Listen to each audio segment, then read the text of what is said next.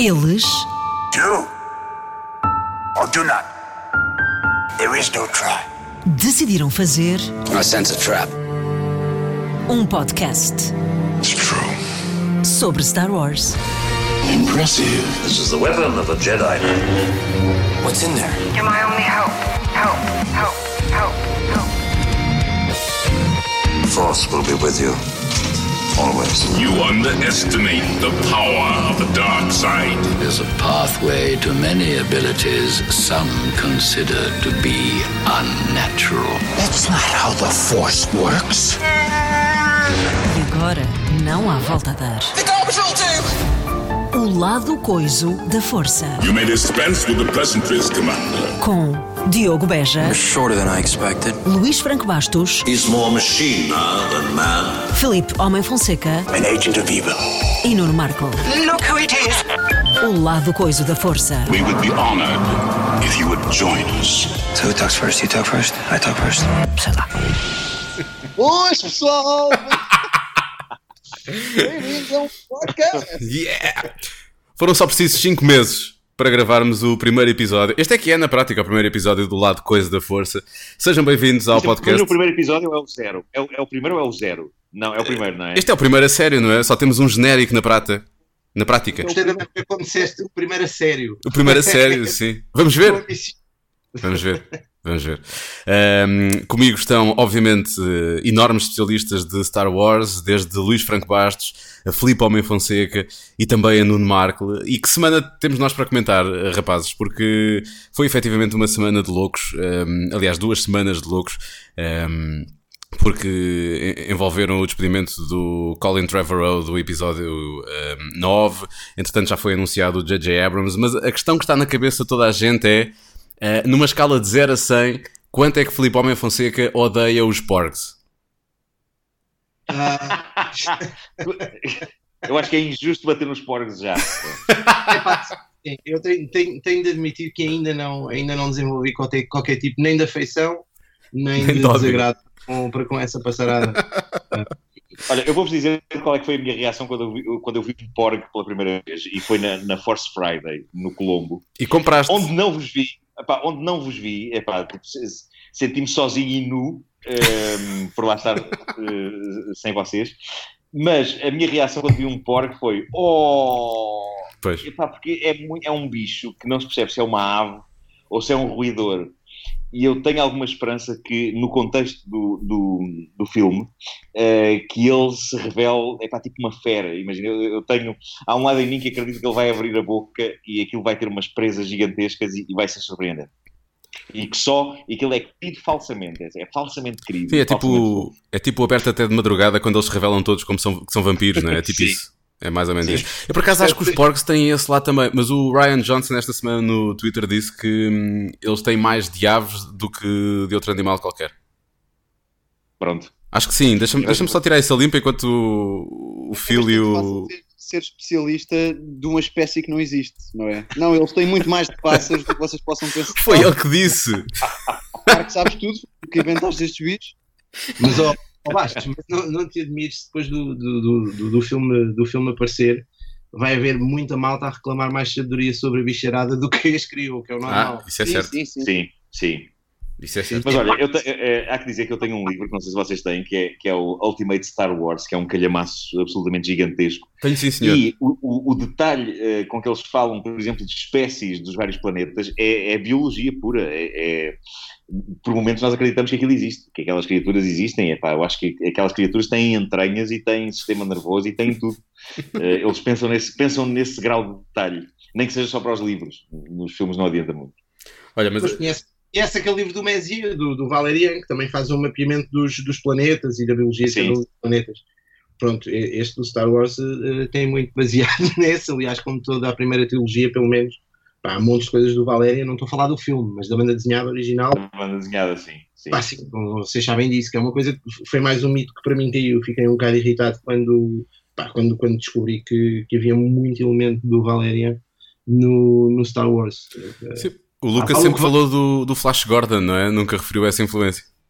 É pá, pois, nunca, a própria Millennium Falcon é, é, é muito parecida com a, pá, com a nave do Valerian. E hum, houve uma entrevista, quando agora, quando, antes de sair o, o filme Valerian, fizeram uma entrevista ao Messier e ele estava super curioso em ver quais seriam as reações de, de, nos Estados Unidos, porque estava à espera que muita gente, ao ver o filme, dissesse coisas do tipo: Ei, este gajo foi copiar o Star Wars quando foi o contrário. sim, eu, eu sim. não tive a perceber que o Valerian era o Valerian, Filipe, desculpa. O quê? Desculpa? Eu demorei. Não ouvi o que é Demorei este tempo a perceber que o Valerian parece o nome de um filme geek dito por alguém da Brandoa. Sim. Uh, era o Valerian. Desculpa, pá, eu não processei. Só como é que tu dizes? Desculpa, como é que tu dizes? Ah, o Valerian para aqui, Val... isto, isto parecia-me o nome de um livro de banda desenhada escrito na Brandoa, Valerian. Pronto, mas isto é mas isto é porque tu o Valerian. Mas é francês, é Valerian. Exato, quando saiu o Valerian, tu estavas nos, nos coelhos do teu pai. Portanto, tu, não fazes a mínima ideia como é que se nem na Brandoa, nem eu, sabes lá tu que é. Tu fazes parte dessa camada que viu aquilo e disse: pá, mas estes gajos foram copiar o Star Wars. eu sabia que vinha atrás, eu sabia que aquilo era uma banda desenhada e que tinha referências até mais, tinha uma existência mais antiga. Uh, mas só vi o filme. Mas não sabias que o Valerian era grande na Brandoa. Não, não, não fazia ideia. Aliás, eu vou passar a dizer Valerian, já nem, já nem tenho coragem de dizer Valerian. Valerian, mas acho que não é. Valerian não, será como se diz Cersei. A Cersei Valerian. Valerian. Valerian. Então podes ver o Valyrian. Olha, querem saber tudo sobre, sobre porcos? Eu digo-vos, são aves do mar, ok? As cores deles vão variando. Uh, os machos são ligeiramente maiores do que as fêmeas. Vai ser uma chatice, a Rita Ferro Rodrigues vai se chatear com isto. Uh, podem voar distâncias curtas e são muito curiosos. É o que diz Ryan Johnson no Twitter. Pronto. Pois. Pois, Já ficamos pois. a saber. Uh, e são, são, amigos do Chewbacca, não é? Pelo menos a, a, a parte da promoção dos porcos está assente numa imagem do Chewbacca rodeado desses bichos eh, por todo o lado. Ah, espero que seja, se, sejam relevantes para o filme, não seja mais uma desculpa para, para vender bonecos. Que eu percebo que seja uma não. necessidade imperiosa. É, não, pá, é, é, é, claramente uma desculpa para vender bonecos também. Mas já agora que arranjassem aí uma boa justificação. Claro. Não, mas eu acho que sim. Eu acho que sim. Eu agora Reparem. falávamos, eu, eu, já viram do eBay.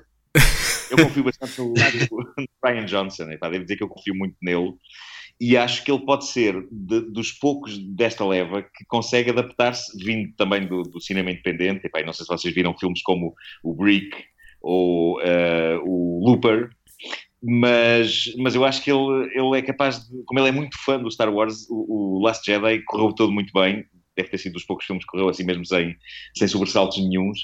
E, e, é provável que ele tenha conseguido uh, decifrar a, a, maneira de ser autor e de ser uh, tarefeira, pá, uh, genuinamente. As pessoas que estão contratadas desde sempre para fazer filmes do Star Wars são, têm um lado tarefeira, pá, isso é válido até com o Irving Kirchner, que fez o Império Contra-Ataca, que é, é capaz de ser o melhor filme da saga, mas, mas não há nada na obra dele que seja particularmente relevante. Epá, não, Como não? não Robocop 2? Coitado do senhor, pá, mas, mas, ele fez filmes bastante melhores que esse. Uh, mas só fez o Robocop 2 também, é verdade. O que é que vocês acham?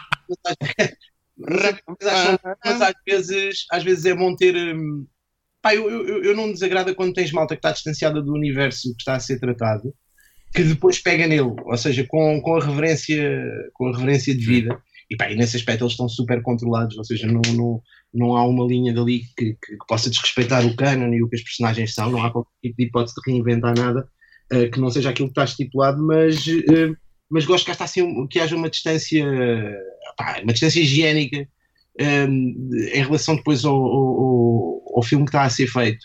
Ou seja, nada contra um fã estar a fazer o filme, acho ótimo, mas também acho que há, há, ótimos exemplos de malta que não, não, tem, não tem rigorosamente afeição nenhuma pelo, pelo universo e que bom, o próprio J.J. Abrams, já não lembro se ele dizia Star Trek, não é?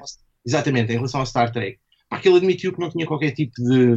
de não era um fã, não era um. Que ele era fã de Star Wars. Fã de Star Wars. E, epá, e fez, fez, a meu ver, um, um excelente reboot Incrível. do. Eu gostei é imenso Também. do, do um, eu já agora pergunto-vos, falámos da, da, questão do, do Irving Kusher que fez, fez o, o episódio 5 e como temos aqui três pessoas que escrevem, Um, e ainda para mais, uh, já, já, com filmes lançados e tudo aqui pelo meio de, da equipa do, do, do, programa, acham que um realizador pode fazer a história ou acima de tudo, se, se, o guião for mau, o filme vai ser sempre mau, um realizador pode estragar um bom guião ou efetivamente, uh, se a história for boa, uh, qualquer realizador, é tipo o, o Porto, qualquer, antes disso, qualquer treinador do Porto era campeão porque era treinador do Porto. Ou seja, se a história for boa, qualquer realizador consegue fazer um bom filme ou não? Na verdade, pode-se estragar, pode-se pode, pode fazer cocó, uh, mas, mas é sempre bom que o argumento seja, seja bom. E, e uma das coisas que eu acho do Império Contra-Ataque é, é, que o argumento do Lawrence Kasdan é para continuar a ser dos melhores de, de toda a saga. E, e por Sim. isso seria muito difícil. Epá, o Irving Kirchner epá, era, era um realizador competente, pronto, e, e havendo um realizador competente e um bom argumento, se calhar é, é, é o que o Star Wars eh, precisa, direi eu. Eu acho que é, é, preciso ser um péssimo realizador para arrebentar com, com, com um bom argumento. E, e, é preciso, pá, e é preciso um excelente re realizador para, para salvar um guião menos bom. Sim. Portanto, nesse sentido, não é à toa que é, é a base. Se não tiveres ali uma boa história, quanto mais não seja, nem sequer, nem sequer inspiras grande, grande cuidado, penso eu, que é o realizador, que é, pá, se, se é obrigado a fazer uma coisa que à partida está desgostoso com aquilo, não, não, não aguenta o volume de trabalho, às tantas é desmotivante. Aquela coisa que o Spielberg falava do, do, do na conversa com o público, a, a, a, dificuldade que é sair do carro para ir filmar um, dia após dia, dia após dia, que esse momento é o mais difícil, o, o de início uh, do projeto e do dia. Se um gajo não tiver ali uma, um, umas boas 200 ou 300 páginas que sabe que vai fazer aquilo, já para não falar do elenco e tudo o resto, mas se não tiver ali uma boa história para, para, para, o impulsionar, é, é muito complicado. Sim. Tem que ser o triplo, claro. o quinto do esforço, e provavelmente nem consegue. Eu concordo com tudo o que eles disseram. Concordo com tudo o que eles disseram, achei genial. Uh, não, mas uh, na verdade concordo mesmo. Estou a dizer isto porque, porque tinha graça e porque não me ocorrem coisas tão geniais como os argumentistas experientes como eles são mas a verdade é que concordo, e concordo muito com o que o Filipe estava a dizer, de que de facto é preciso ser brilhante para salvar um, um mau argumento e que um bom guião é de, é de facto uma, um ótimo começo. E eu, eu, pessoalmente tenho, tenho uma preferência grande, pessoal, mesmo ao nível de cinema, não só em Star Wars, mas no geral, de quando a mesma cabeça que escreveu é a mesma cabeça que vai pôr a história um, no ecrã. Gosto, gosto de estar tudo isto saiu da mesma cabeça, é um, é um gosto pessoal mas também gosto de ver um bom realizador executar um guião que não é seu. Não, e isso coloca expectativas altíssimas para o, para o Last Jedi, porque efetivamente o Ryan Johnson escreveu. Caso, escrito e realizado por Ryan Johnson, é, uma, é um privilégio alguém poder parir um filme de Star Wars na, na íntegra. Como é que vocês veem... As, as, prequelas, as prequelas foram escritas e realizadas pela mesma pessoa. Bom, mas, mas vamos questionar essa pessoa nessa altura. mas sabem, sabem que aconteceu uma coisa incrível comigo com as prequelas? Eu, eu continuo a achar que epá, são filmes inferiores, sim, mas um, passado um tempo. Um, Desculpa, isto é epá, é Parece que aquilo é, é engolido, uh, mesmo os filmes piores são engolidos pela mitologia uh, do Star Pronto, Wars. Vou desligar, uma espécie... que eu vou desligar, porque isto não é. continuam, a ser filmes, continuam a ser filmes fracos, mas parece que há. E, e se calhar não, não vais revê-los, mas Uh, epá, se ficas com alguma estima por algumas sementes que estão ali semeadas para o resto da mitologia toda. Sinto que estás a falar pelo Senado, Marco, não é, não é a tua não, voz mas, realmente. não, mas, ah, eu, mas eu, eu, eu, com a idade fiquei mais permissivo com as prequelas. tu viste há pouco tempo, viste há pouco tempo essa, a segunda trilogia? Vi o terceiro, uh, episódio. Uh, vi mais ou menos. Eu, eu, eu tenho. Eu, eu, acho que eles vão melhorando, apesar de tudo, tipo, do primeiro para o segundo e do segundo para o terceiro, talvez. Epá, o segundo é inarrável, eu acho o segundo o pior deles todos. O segundo é mau. O primeiro tem as drag races que logo, que logo aí dão um certo lado de Star Wars, não é? E tem, tem, epá, e tem um vilão histórico que é o Darth Maul, Darth que, Maul, que é, é, é, incrível. Epá, eu, eu adoro o Darth Maul um, e, e, adoro os cómics em que ele entra. Uh, acho que é uma grande personagem. É uma, e adoro vê-lo no, no, Star Wars Rebels também. E, e, e, no Clone Wars. acho que hum, foi uma personagem que cresceu para lá do, do episódio 1. Sim. Eu, é inarrável. Episódio 1, uh, eh, o pior filme das prequelas, de longe, aliás.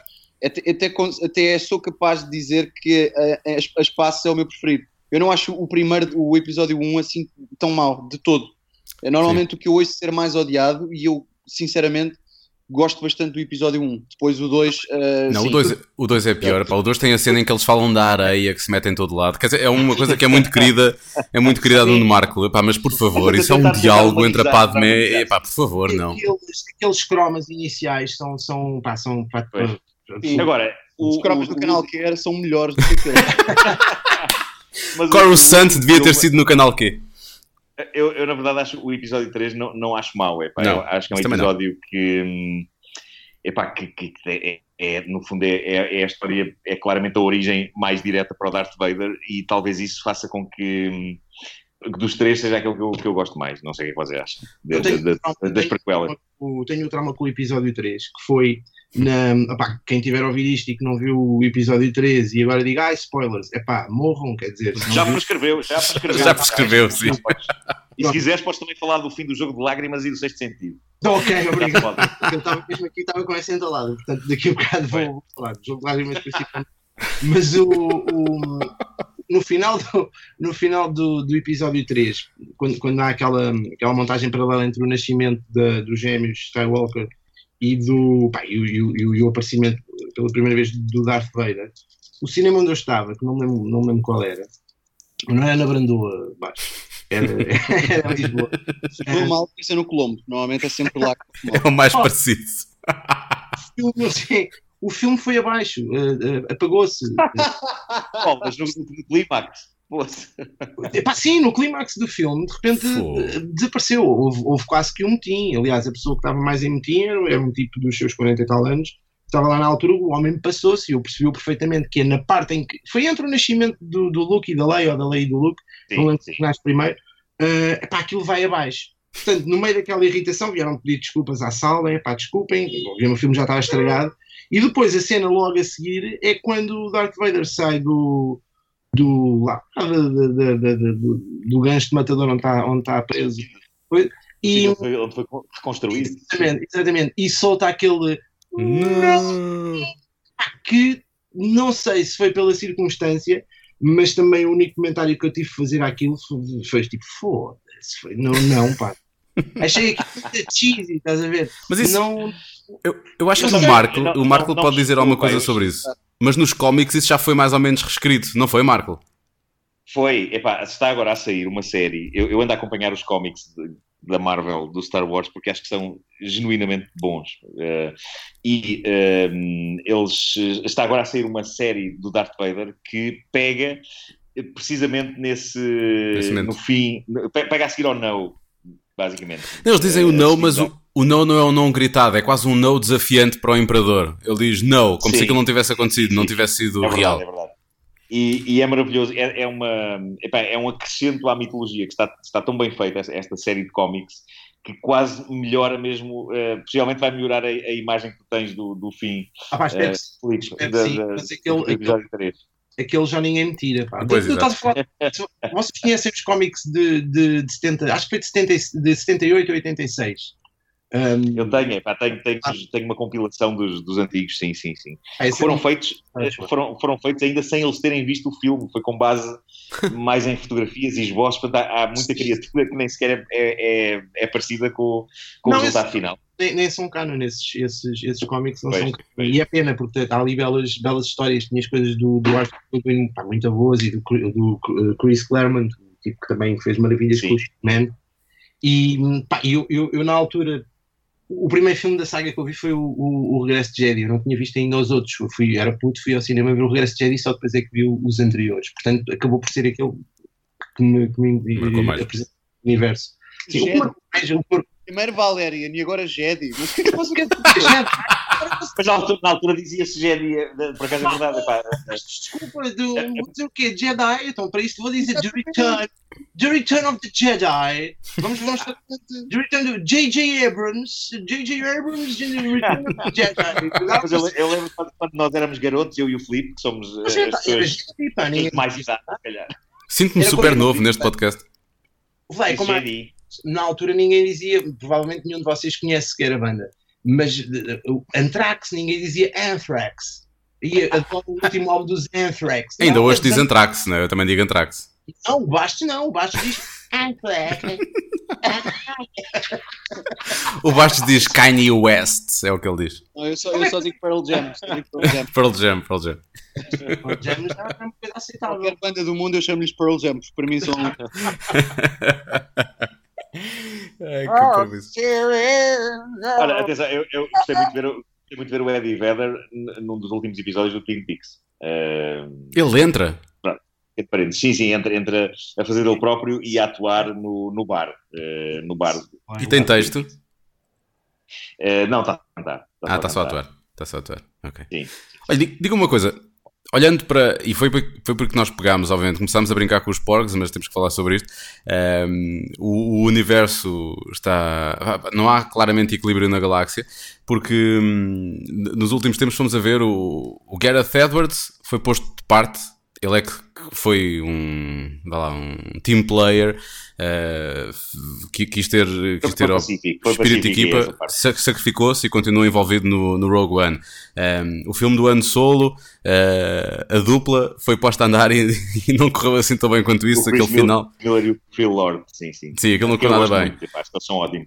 Pá, e agora com o Colin Trevorrow, eu até gostei do Jurassic World, portanto eu fiquei um bocado sem perceber o que é que, o que, é que terá acontecido. o que eu acho que se passa, não sei o que é que vocês acham, mas eu, eu acho que há aqui, há aqui sempre um- uma espécie de um paradoxo da, da Disney e da Lucasfilm, que é, por um lado, eles querem ir buscar vozes frescas do cinema independente, como é o caso do Colin Trevorrow, por exemplo, que já agora fez um filme maravilhoso chamado Safety Not Guaranteed, ainda antes do Jurassic World, e acho que foi esse filme que o Spielberg viu e que o fez convidar o Colin Trevorrow para, o- para o Jurassic World.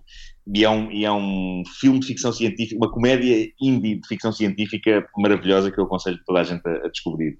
Ah, e, o, e o Chris Miller e o Phil Lord epá, têm aquele universo muito deles, epá, para quem não sabe, eles são os autores, epá, por exemplo, do, do- daqueles desenhos animados do Jovem Almôndegas, são do Lego Sim. Movie, se- fazem a, a, a sitcom The Last Man on Earth. Um, e eles são, são, são tipos irreverentes e são tipos iconoclastas e, e, e, portanto eu, eu acho que há sempre aquela ideia de vamos buscar estes tipos porque são diferentes. E depois eles chegam e começa a dar gente epá, mas já são diferentes demais. Eh, então se calhar, Sim. se calhar temos de pôr uma pata, temos de pôr uma pata em cima. Não, já está, epá, não, são diferentes demais. Mas e por no outro caso lado, desse- eles, eles próprios eles próprios acho que ficam, e, eu li um artigo sobre isso, epá, e sobre como o Colin Trevorrow um, fica particularmente nervoso Pois. com a pressão muito rápida que foi posta em cima dele, ou seja, ele fez um filme independente muito bom, esse o Safety Not Guaranteed, e ele de repente não, não conseguiu ter tempo para, para fazer mais nada no, no mundo independente, porque logo assim disse, pronto, agora toma o Jurassic World. Epá, eu acho que isso também deve dar cabo da cabeça de um, de um, de um tipo, eu, não sei, Mas epá, deve, deve ser uma pressão alucinante. Eu acho que no, no caso do Lord e do Miller havia- há vários relatos de. E acho até que foi o, o ator que, que está a fazer o papel de Han Solo, que agora não me lembro o nome dele, não é um nome fácil. Eh, Como é que é? Já vou, já procurar, já vou procurar. E, e- e há relatos de que eles estavam na, na- no cockpit. de- eu também gostava do, do Millennium Falcon durante horas e horas e as, a- as filmagens estavam paradas, basicamente. Um, e é óbvio que há executivos da Disney que todos os dias têm uma pasta onde vão ver as imagens do que está a ser feito para os filmes. Um, e ao que parece, não havia grande alegria naquilo que estava a chegar lá. Não, e o havia- mais problema, olha, o ator é o Alden Ehrenreich, que entrou Exatamente. no, no filme dos Irmãos Alden, é isso. Ah, e, E ele epá, disse que havia mas eu- cenas que pareciam uma sitcom ou um filme de comédia, ou tipo um Ace Ventura ou algo assim do género, e que, que estava a passar um bocadinho foi- para lá da marca. O documento foi escrito pelo Lawrence Kasdan e, e consta que o Lawrence Kasdan um dia visitou as filmagens e assistiu a um momento em que o, o Phil Lord e o Chris Miller estavam a dizer aos atores não, podes não dizer isso exatamente como está aí. E o Lawrence Kasdan, não, não, não, não. Epá, e gerou-se, o Lawrence Kasdan acho que embirrou também com eles por esse lado e, e, e o, e o poder que ele tem, o Lawrence Kasdan, eh, terá feito também com que isso com que tenha contribuído para, epá, para que eles tivessem sido despedidos eh, também. E às vezes, e às vezes até. eh, Olhei o exemplo do, do Fantastic Four. Pá, o Trank também tinha, fez um, um excelente trabalho no, no Chronicle. Pá, Chronicle, o, grande filme. o, o Chronicle é incrível, mas o, o, pá, o Fantastic Four é daqueles filmes que se, se eu agora estivesse na posse de um qualquer mecanismo à lá Man in Black que permite-me Que- queria- Querias desver o filme, querias Pá, mas não desver. era só, eu era magnânimo, era generoso, eu era o mundo inteiro. Ninguém apagava-se qualquer tipo de vestígio de que aquele filme alguma vez existiu. Epá, e lá está. E o Josh Trank, acho que de certa maneira enlouqueceu também. É... Ou seja, eu não estou a dizer que, que, que existe aqui a responsabilidade total do, do, do Trank, eu acho que é, é esse tipo de pressão que, que o Marco estava a falar, de, de que eu percebo, são investimentos absolutamente megalómanos, de, com, com, com depois uma, uma, uma recompensa eh, no box office garantida à partida. Pronto mas não deixam de ser grandes investimentos. Portanto, eu percebo esse controle por parte do, do, dos estúdios. Claro. Também, a certa altura, tens de deixar eh, pá, as pessoas criar. Um, pá, mas às vezes há um nervo de um lado ou do outro e, é, e é, uma, é, um, é um grande stress, é um, é um stress enorme. E imagino que seja, lá está, para um realizador estar a, a, trabalhar nesses, nesses termos, epá, é, é, terrível. Porque uma coisa é, uma coisa é tu queimaste, por assim dizer, dares cabo da, da tua carreira, ou pelo menos desse projeto que estás a fazer na altura, porque fizeste más escolhas e foram escolhas que tu fizeste e tiveste a liberdade, ou lutaste por elas, acreditavas, uh, pá, aquilo para ti fazia sentido e depois falhou e tu convives com a derrota da tua incompetência. Outra coisa é tu de repente veres-te como tarefeiro a um ponto tal em que já estás mesmo a cumprir ordens uh, de, de, de, de produtores Epá, e depois sabes que não te vais identificar com aquilo, provavelmente vais ter um, um backlash grande porque, porque ninguém vai gostar daquilo, eh, crítica, público, pá, e, e, e, e, os fãs de Star Wars são como a gente sabe, tudo o que é assim universo geek tem, tem, tem, tem fãs muito, muito vocais. Rígidos, claro, rígidos, claro. Vocais. Sim, sim. Ah, tudo, tudo, o que exatamente como ao Benfica, tudo que não seja ser campeão todos os anos é, é um fracasso absoluto. E sete eu, minutos eu... de sucesso, nós estamos a querer matar alguém. Acabaste de perder 75% da equipa do programa neste momento. Eu, eu gostava de perceber mais sobre futebol. No fundo, é, a metáfora é os fãs do Benfica também são exigentes. No fundo, era só claro. Ah, é, claro, é isso, claro. é isso. Mas olha, eu estava a pensar, eu já achei melhor ideia esta, esta boa intenção da Disney e da Lucasfilm de ir buscar tipos ao cinema independente. Eh, eu começo a pensar se, epá, desde que haja um bom argumento, e eu acho que o Lawrence Kasdan é um ótimo argumentista para isto, ele conhece bem o universo, epá, e foi ele que escreveu das melhores deixas de sempre no Império Contra-Ataca, o I Love You, I Know, é Lawrence Kasdan puro, um, e epá, e se calhar mais vale uh, ter um Lawrence Kasdan a escrever e se calhar de facto ter um Ron Howard a realizar, epá, que é um, é, é um realizador, eu tenho grande simpatia pelo Ron Howard, uh, atenção, epá, para já porque ele fez o Arrested Development que é... Uh, é genial, genial. É, é Olha, das mais, mais inventivas de sempre, mas, mas ele ao mesmo tempo como realizador é muito certinho, epá, é muito... É. Não, há ali, não há ali sobressaltos. Ele vai voltar calhar... agora para a nova temporada ou não? Já não é com ele? Uh, de quê? De quê? Do... do Rest of the Development. Ah, não sabia que Vai haver mais, uma, vai, vai haver uma, uma quinta ou sexta. Não sei se é quinta ou se é sexta, por acaso. Eu acho que entrar como narrador, epá, nem aquilo se faz sem ele a narrar a história e, e, e pronto, e foi ele também que, que, produziu e apostou naquilo, sim, sim. Mas, epá, mas pronto, mas ele é, é muito certinho e muito competente. Se calhar é um bocado, é, é, é um bocado a onda do Irving Kirchner no, no Império Contra-Ataca, se calhar epá, até pode resultar. E se calhar é melhor deixar estes realizadores indies. Eu fiquei cheio de pena que o Colin Trevorrow não tivesse feito outra coisa tipo Safety Not Guaranteed e tivesse logo saltado para o mundo dos blockbusters. Se calhar agora é... vai ter que fazer, não é? Agora vai ter que voltar. Agora, Já, agora deixa, só, deixa só fazer aqui uma, uma, uma verdade alternativa. Porque estavas há bocado a falar do Casden e do, e do I Love You, I Know. E eu fui aqui confirmar para ver se não tinha sonhado isso. Não, isso foi improviso. Isso foi improviso. Isso foi um improviso do, do Harrison do, Ford. Harrison Ford. Ah, Porque a fala, a fala, original era ela dizia I love you e ele dizia um, uh, just remember that because I'll be back. E, o, e o, o Harrison Ford terá dito: é pá, o Han Solo pá, é um gajo da Brandoa, não diria yeah. esse tipo de coisa. da Brandoa. Mítica Brandoa. Podia, podia ter sido uma boa Lawrence Kasdan. Pá, basta sim, sim, estava só, estava só, só, só Não, acho que, mas mas o caso Dan, já ouvi dizer, eu acho que ele estava nas filmagens nesse dia e ele aprovou. Ele disse: Não, não, isso é uma boa ideia. Eu, eu não, não quero estar aqui a, a, dizer uma coisa errada, mas eu acho que sim. Acho que o Harrison Ford sugeriu isso e o caso Dan uh, anuiu. Portanto, eu acho que isso foi. Estamos convenhamos todos que o Han Solo, neste caso o Harrison Ford, que é que eh, eu, não sei, eu não sei de que planeta é que ele era, mas de onde quer que ele viesse, era a brandoa da galáxia. Era... era, era, claramente, claramente.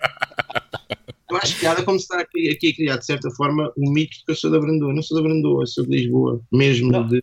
eu, eu mais, rap, mais rapidamente eu posso ser considerado da Brandoa, uma vez que eu morei muitos anos em Benfica, uh, Isso paredes meias com buraca. Eu morei É em mais Damai- na Damaia e vou voltar para a Damaia agora, portanto, mais Brandoa que isto é impossível. É isso, é Eu isso. sou, de- eu sou de Campo de Ourique. Eh, todos vocês eh, metem-me nojo. tu, és, tu és o Palpatine na prática, tu és o. Eu sou um senador de 16 anos que acabou de se revelar. Olha, como é que vocês Olha, olham para esta escolha de realizadores? O Han Solo nasceu no planeta Corélia, só para. Exatamente, exatamente, claro, Ou, claro. diria- como diria o Bastos, Corelia. Corelia. really? Co- Como é que vocês olham para esta escolha de realizadores e, e, e não, não, não, interrogam, ou provavelmente interrogam, porque é que a Disney não decidiu atribuir eh, a história, eventualmente, porque o J.J. Abrams teve, teve obviamente alguma, alguma influência também na, na história do episódio 7, eh, vai ter também na do episódio 9, um, e, e tanto quanto eu sei também houve algum, alguma confusão com o J.J. Abrams e acima de tudo com o Bad Robot quando ele tomou conta do episódio 7, eh, e agora volta para o episódio 9 depois deste despedimento do Colin Trevorrow. A minha questão é, como é que eles não decidiram atribuir logo tudo a um realizador e porquê o J.J. Abrams e não o Ryan Johnson quando ele está a fazer? Supostamente Mas há uma ligação o grande com o Ryan Johnson. o homem- ele tem lá tempo para isso, o J.J. Abrams. pá. O homem está em milhões de projetos em simultâneo. Também é verdade. O tipo é uma máquina de entretenimento. Eu gosto, Então gosto não, genuinamente por que do não pegarem no Ryan Johnson agora? Já que ele vinha com o episódio 8 e, e foi ele que escreveu a história, portanto de seguir para o episódio 9. Se calhar já, já, tinha, já tinha compromissos e projetos e coisas para fazer e, e roupa para passar. E é capaz de ser isso, é capaz de ser isso. Então deixa-me fazer uma pergunta Abrams difícil. não Seria, seria a minha escolha. Eh, eu, eu, eu tinha uma escolha de realizador que era João Botelho, para realizar o episódio 9. Epá, eu adorava ver. Sa- Sabes que o, o João Botelho ele tem aquela postura crítica eh, sobre basicamente todo o cinema eh, de Hollywood, No fundo todo. mas consta, e isto foi o filho dele com quem nós trabalhámos no canal que Exato. O António. Epá, o António confessou que eh, de facto o pai vê tudo, eh, vê, tudo vê todos os blockbusters eh, com ele e chega a gostar, só que não pode dizer publicamente. Mas acho que, por exemplo, ele, ele gostou do, do Dark Knight, do, do Christopher Nolan.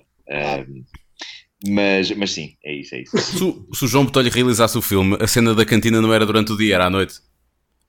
Era no Sim, look. Era no Lux, era no Lux.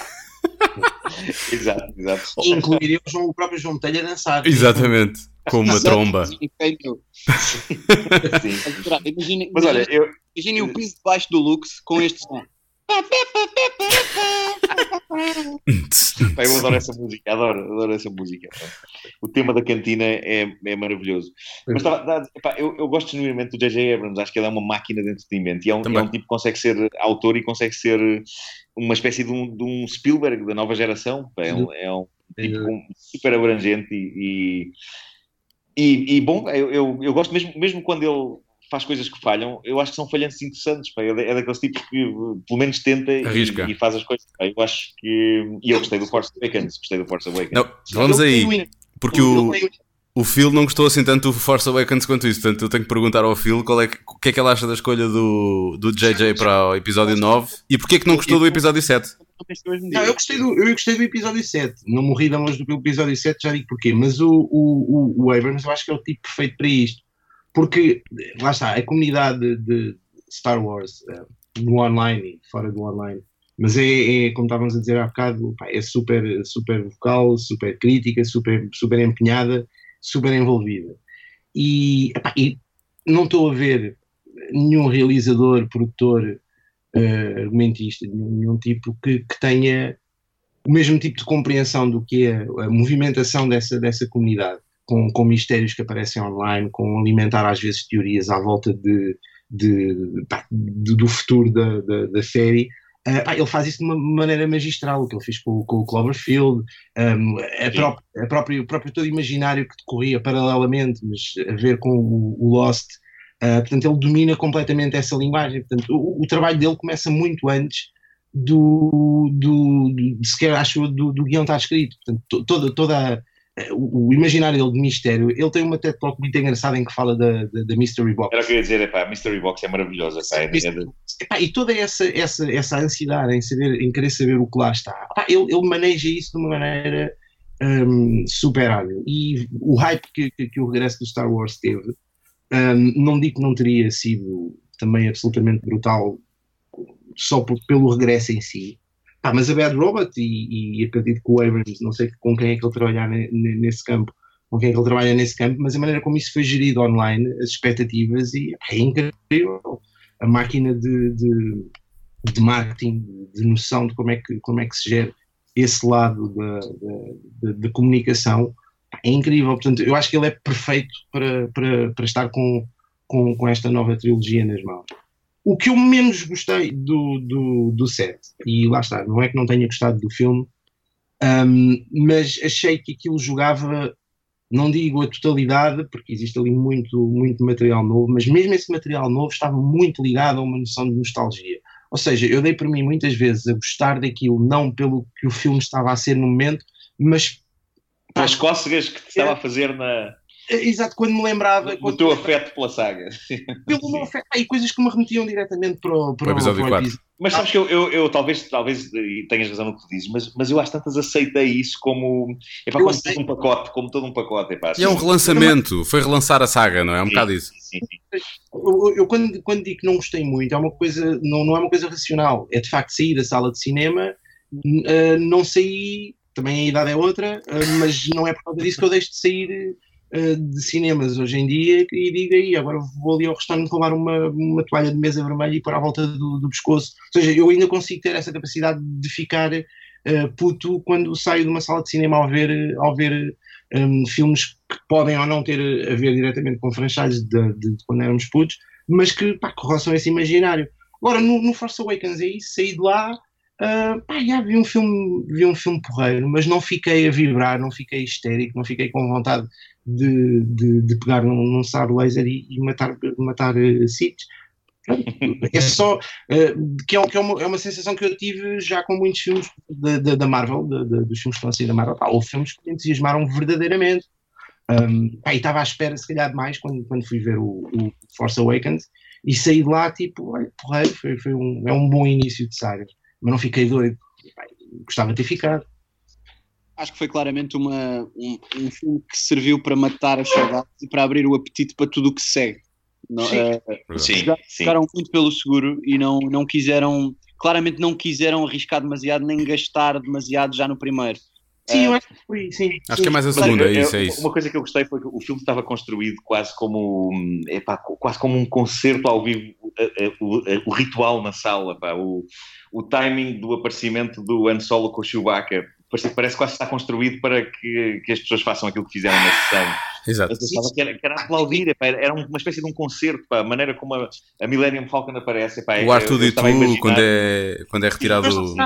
Não conseguia imaginar o J.J. Abrams a pensar, epá, deixa o plano este bocadinho que é para dar tempo para as pessoas aplaudirem Exato. e rirem. Mas, oh, Marco, mas eu acho que é exatamente esse, é esse exatamente o ponto, que é, é são, são timings e são é, decisões de, de, realização, de edição, de próprio argumento, que, que, se baseiam no conhecimento que o espectador já tem daquele universo. Ou seja, se tu tivesse a apresentar pela primeira vez aquele universo, se tivesse a apresentar pela primeira vez a Millennium Falcon, se calhar não era assim que ela aparecia no filme. O, o Han Solo também, se calhar, não era assim que apareceria no filme. Está a jogar com um, um conhecimento, uh, mais que um conhecimento, está a jogar com, com, uma emoção que é suposto tu trazeres de trás. Nostalgia. E, isso, isso, isso, às Talvez, vezes sim, sim. senti-me demasiado manipulado, percebes? Eu, eu, deixei, eu deixei-me manipular, eu sou muito fácil. Eu, também, eu também. a minha sensação é que espertalhão do caraças está a fazer tudo, está a tocar notas todas que tem tudo. E é verdade e pá, sem dúvida, só, só que eu não queria ter percebido essa, essa mestria dele enquanto estava a ver o filme, preferia ter tido essa noção depois e na altura levar só com o impacto do filme, percebes? E, e, e já estava a racionalizar, porque achei que era demasiado evidente. Agora, não, não estou a dizer que epá, eu, havia outra maneira de fazer aquilo, se calhar é, são. são é uma característica do próprio, do, do próprio regresso de, do franchise. E se calhar estaríamos aqui, estaria aqui a ter a conversa oposta, que é se tivesse sido outro tipo a pegar nisto, ou o próprio Abrams, mas fizesse isto de outra maneira, se calhar estávamos aqui a dizer, é pá, não, estamos a queixar do inverso. Mas sim, é o que é sim, final só, que, que vem. Mas estar a pensar muito em. Ah, possivelmente foi, foi a melhor maneira de arrancar, e eu, eu acredito que agora o novo, com, com o Ryan Johnson, é, pá, tipo, é bom argumentista e, e, é um argumentista imaginativo e é bom realizador. Epá, ele fez. epá, para além dos filmes que fez, fez episódios do Breaking Bad, por exemplo.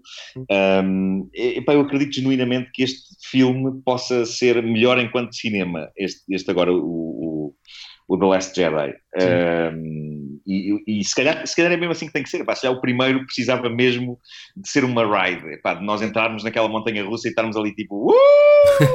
uma montanha russa. E agora, montanha e agora que é.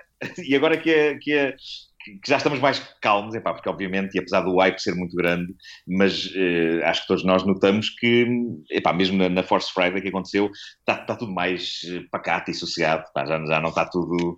eh, estamos contentes, obviamente, que vai haver um filme novo, mas não há aquela histeria eh, mundial quase palpável de caraças, um novo filme do Star Wars.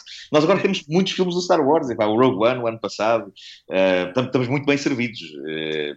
Portanto, se calhar agora vamos conseguir apreciar este mais como cinema e se calhar até a própria construção do filme vai mais nesse sentido. Quando, quando apareceu o, o The Force Awakens e quando, quando vi o filme, uh, houve uma, uma, coisa que eu senti que acho que é um bocadinho parecido com o que o Phil estava a descrever, que eu, era algo que era inevitável, mas eu senti claramente que Star Wars uh, sucumbiu um pouco em demasia, a meu ver, à realidade comercial Disney uh, dos dias de hoje. Aquele final que acaba com o Mark Hamill a não sequer chegar a dizer uma fala quando todos nós esperámos uma hora e meia para o ouvir falar. Qual uma hora e meia? Duas horas?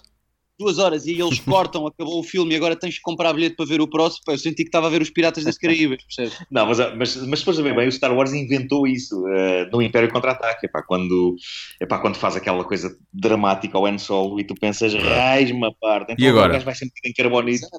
Uh, portanto, a bem dizer, isso já vem dos serials, epá, dos anos 50 e tudo. O Star Wars acordou isso naquele momento em que encaixou o Han Solo naquela carbonite. Por isso, epá, de certa maneira, o Star Wars pode, pode fazer isso à vontade e pode manipular-me e, e, pode despir-me e violar-me. Na verdade, esse final, esse final do Império Contra-Ataque em que tu não sabias se o Han Solo ia sobreviver ou não à congelação. Uhum. Uh, foi também porque o Harrison Ford ainda não tinha confirmado se aceitava fazer mais um filme ou não. É, incrível pensar se ele tivesse rejeitado o, o, o, triste e deprimente que seria a retirada da, da Carbonite no, no regresso de Jedi. Ah, sim. É, é, deixa, deixa, ver, deixa ver. Ah, está morto, está morto, olha, está morto. Tá morto passava, passava, a ser adereço, passava a ser adereço. Aparecia. Era, era, era, vias a casa de, a casa, sei lá, de Chewbacca e pendurado em cima de uma lareira. Estava lá ele. com o Han Solo, assim. E ele, ele eu toda de preto para isto. Já com a eu toda mascarada no deserto a fazer de homem e de soldado, para agora afinal este caralho estar morto. Mas já, com, já com, a, com a barriga ou com a ponta das mãos assim mais esbranquiçada com o resto da carbonite, como se faz no, no, nas estátuas, sabes? Sim. Nos budas e nos santinhos que se esfrega para dar sorte. Sim. Exato. Isso é muito bom. Belíssima imagem. eu, eu, acima de tudo, há duas coisas que eu acho que é. Por um lado, agrada-me que a pessoa que passou a pasta ao Ryan Johnson agora para o episódio 8 volte para terminar a trilogia. Havia uma grande expectativa que o George Lucas pudesse ficar com o lugar. Uh, acima de tudo, porque acho que ele há uns anos numa entrevista tinha dito que. Exato. Tinha... Deixem, deixem o senhor descansar. Deixem pois, é um bocado isso. Não, mas ele, ele, tinha dito que gostaria de terminar a, a, saga Skywalker, que poderá terminar aqui. Não sabemos depois se virá um 10 e um 11 e o 12 e se ainda será a saga Skywalker ou se será outra coisa. Mas... Imaginar essa chamada telefónica entre o George Lucas e a Kathleen. Oh, Kathleen, estou, olha, pai, lembrei-me, pai, eu estava aqui, eu estou ando com o tempo. Eu se calhar curtia realizar o episódio 9. Estou, Caitlin, estou. Mas eu acho que era o contrário. Ela lá fazer Eu acho que é o contrário. Ela, ela ligava-lhe e ele dizia: Estás a gozar, eu vou, mas aí cagava nela, basicamente. Acho que sim.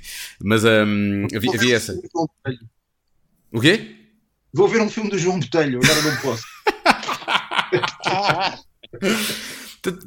ser o, ser o, não sendo o Lucas a terminar a saga como ele tinha dito que gostaria um dia de fazer, uh, mas ser o J.J. Abrams, que eu acho que fez um, um, trabalho incrível com o Force Awakens. Eu sou como o Marco, eu prefiro que me tirem a roupa e que me violem porque eu estou a curtir.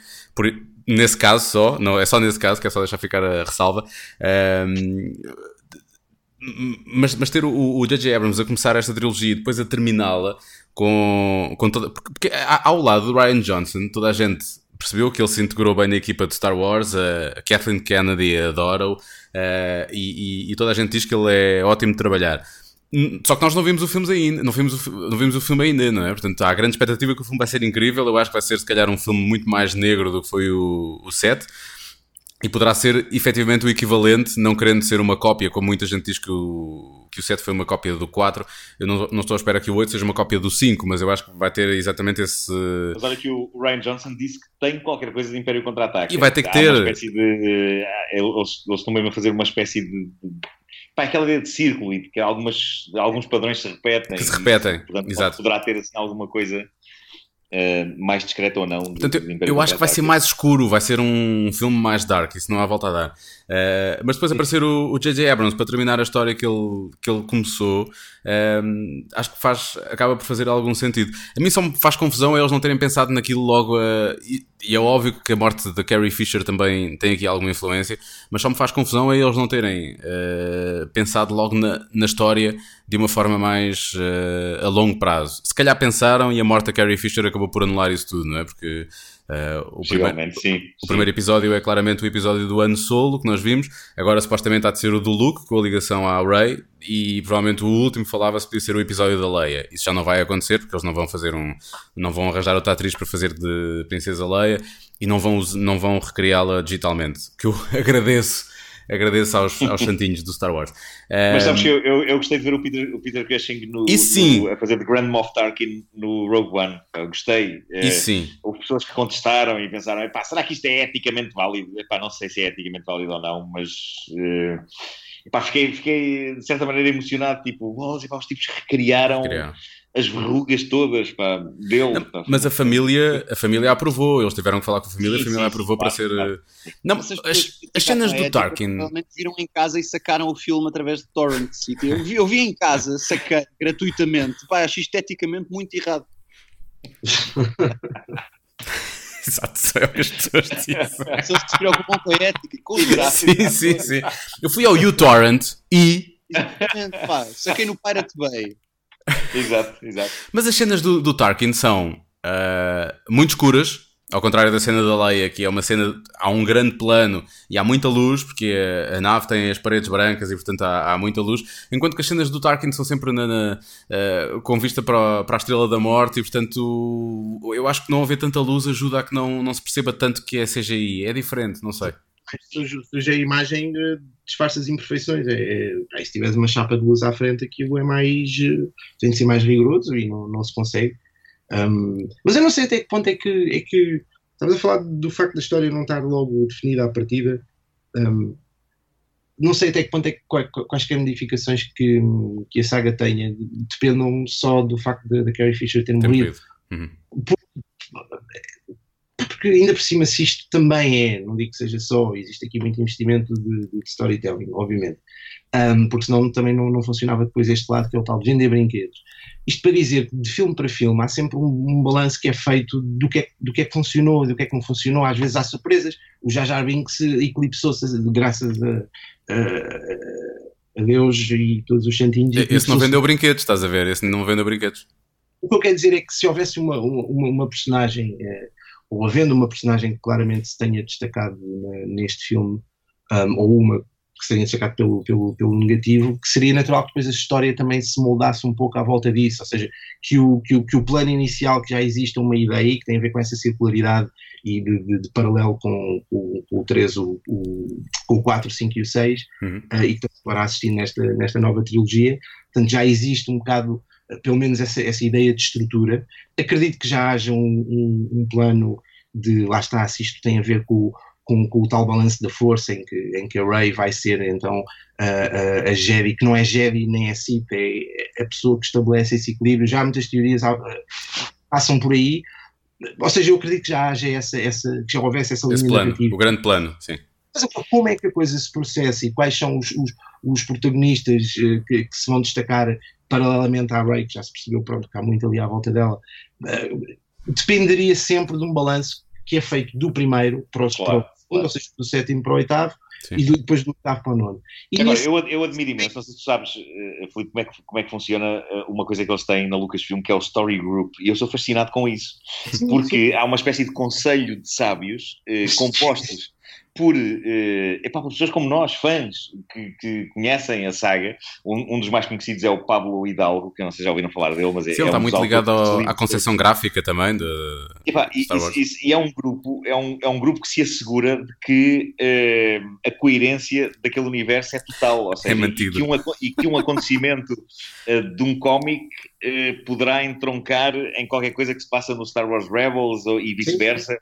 Um, epá, eu acho isso maravilhoso. Eu sou grande fã de, de construção de, de universos. Pá, e, o, Martin, epá, o, Martin, tem um fã que é tipo, o, não sei o nome do, do, do fã, mas é um fã que, lhe, que, que, a quem ele pergunta coisas do tipo, olha, em, em que volume e em que circunstância é que a personagem X morreu? e é esse fã que lhe dá esse, esse feedback. É uma enciclopédia da obra sim, do Martin. Sim, sim, sim. Eu acho isso. Mas eu acho isto muito giro. Acho giro eles terem recrutado entre os fãs mais dedicados um grupo de tipos que de facto epá, se preocupam com a coerência e com a, e com a lógica de tudo aquilo e que ajudam depois os argumentistas a construir os argumentos, seja para, para os cómics, seja, seja para as séries animadas, seja para, para os filmes. Epá, acho isso uh, maravilhoso. É também o que me faz. Um, epá, gostar muito do, do Marvel Cinematic Universe. Um, epá, eu, eu, lembro de ter visto o, o primeiro Thor uh, e o segundo, e epá, eu acho que são, são filmes muito fracos. Sim, sim. Não sei se vocês partilham esta opinião.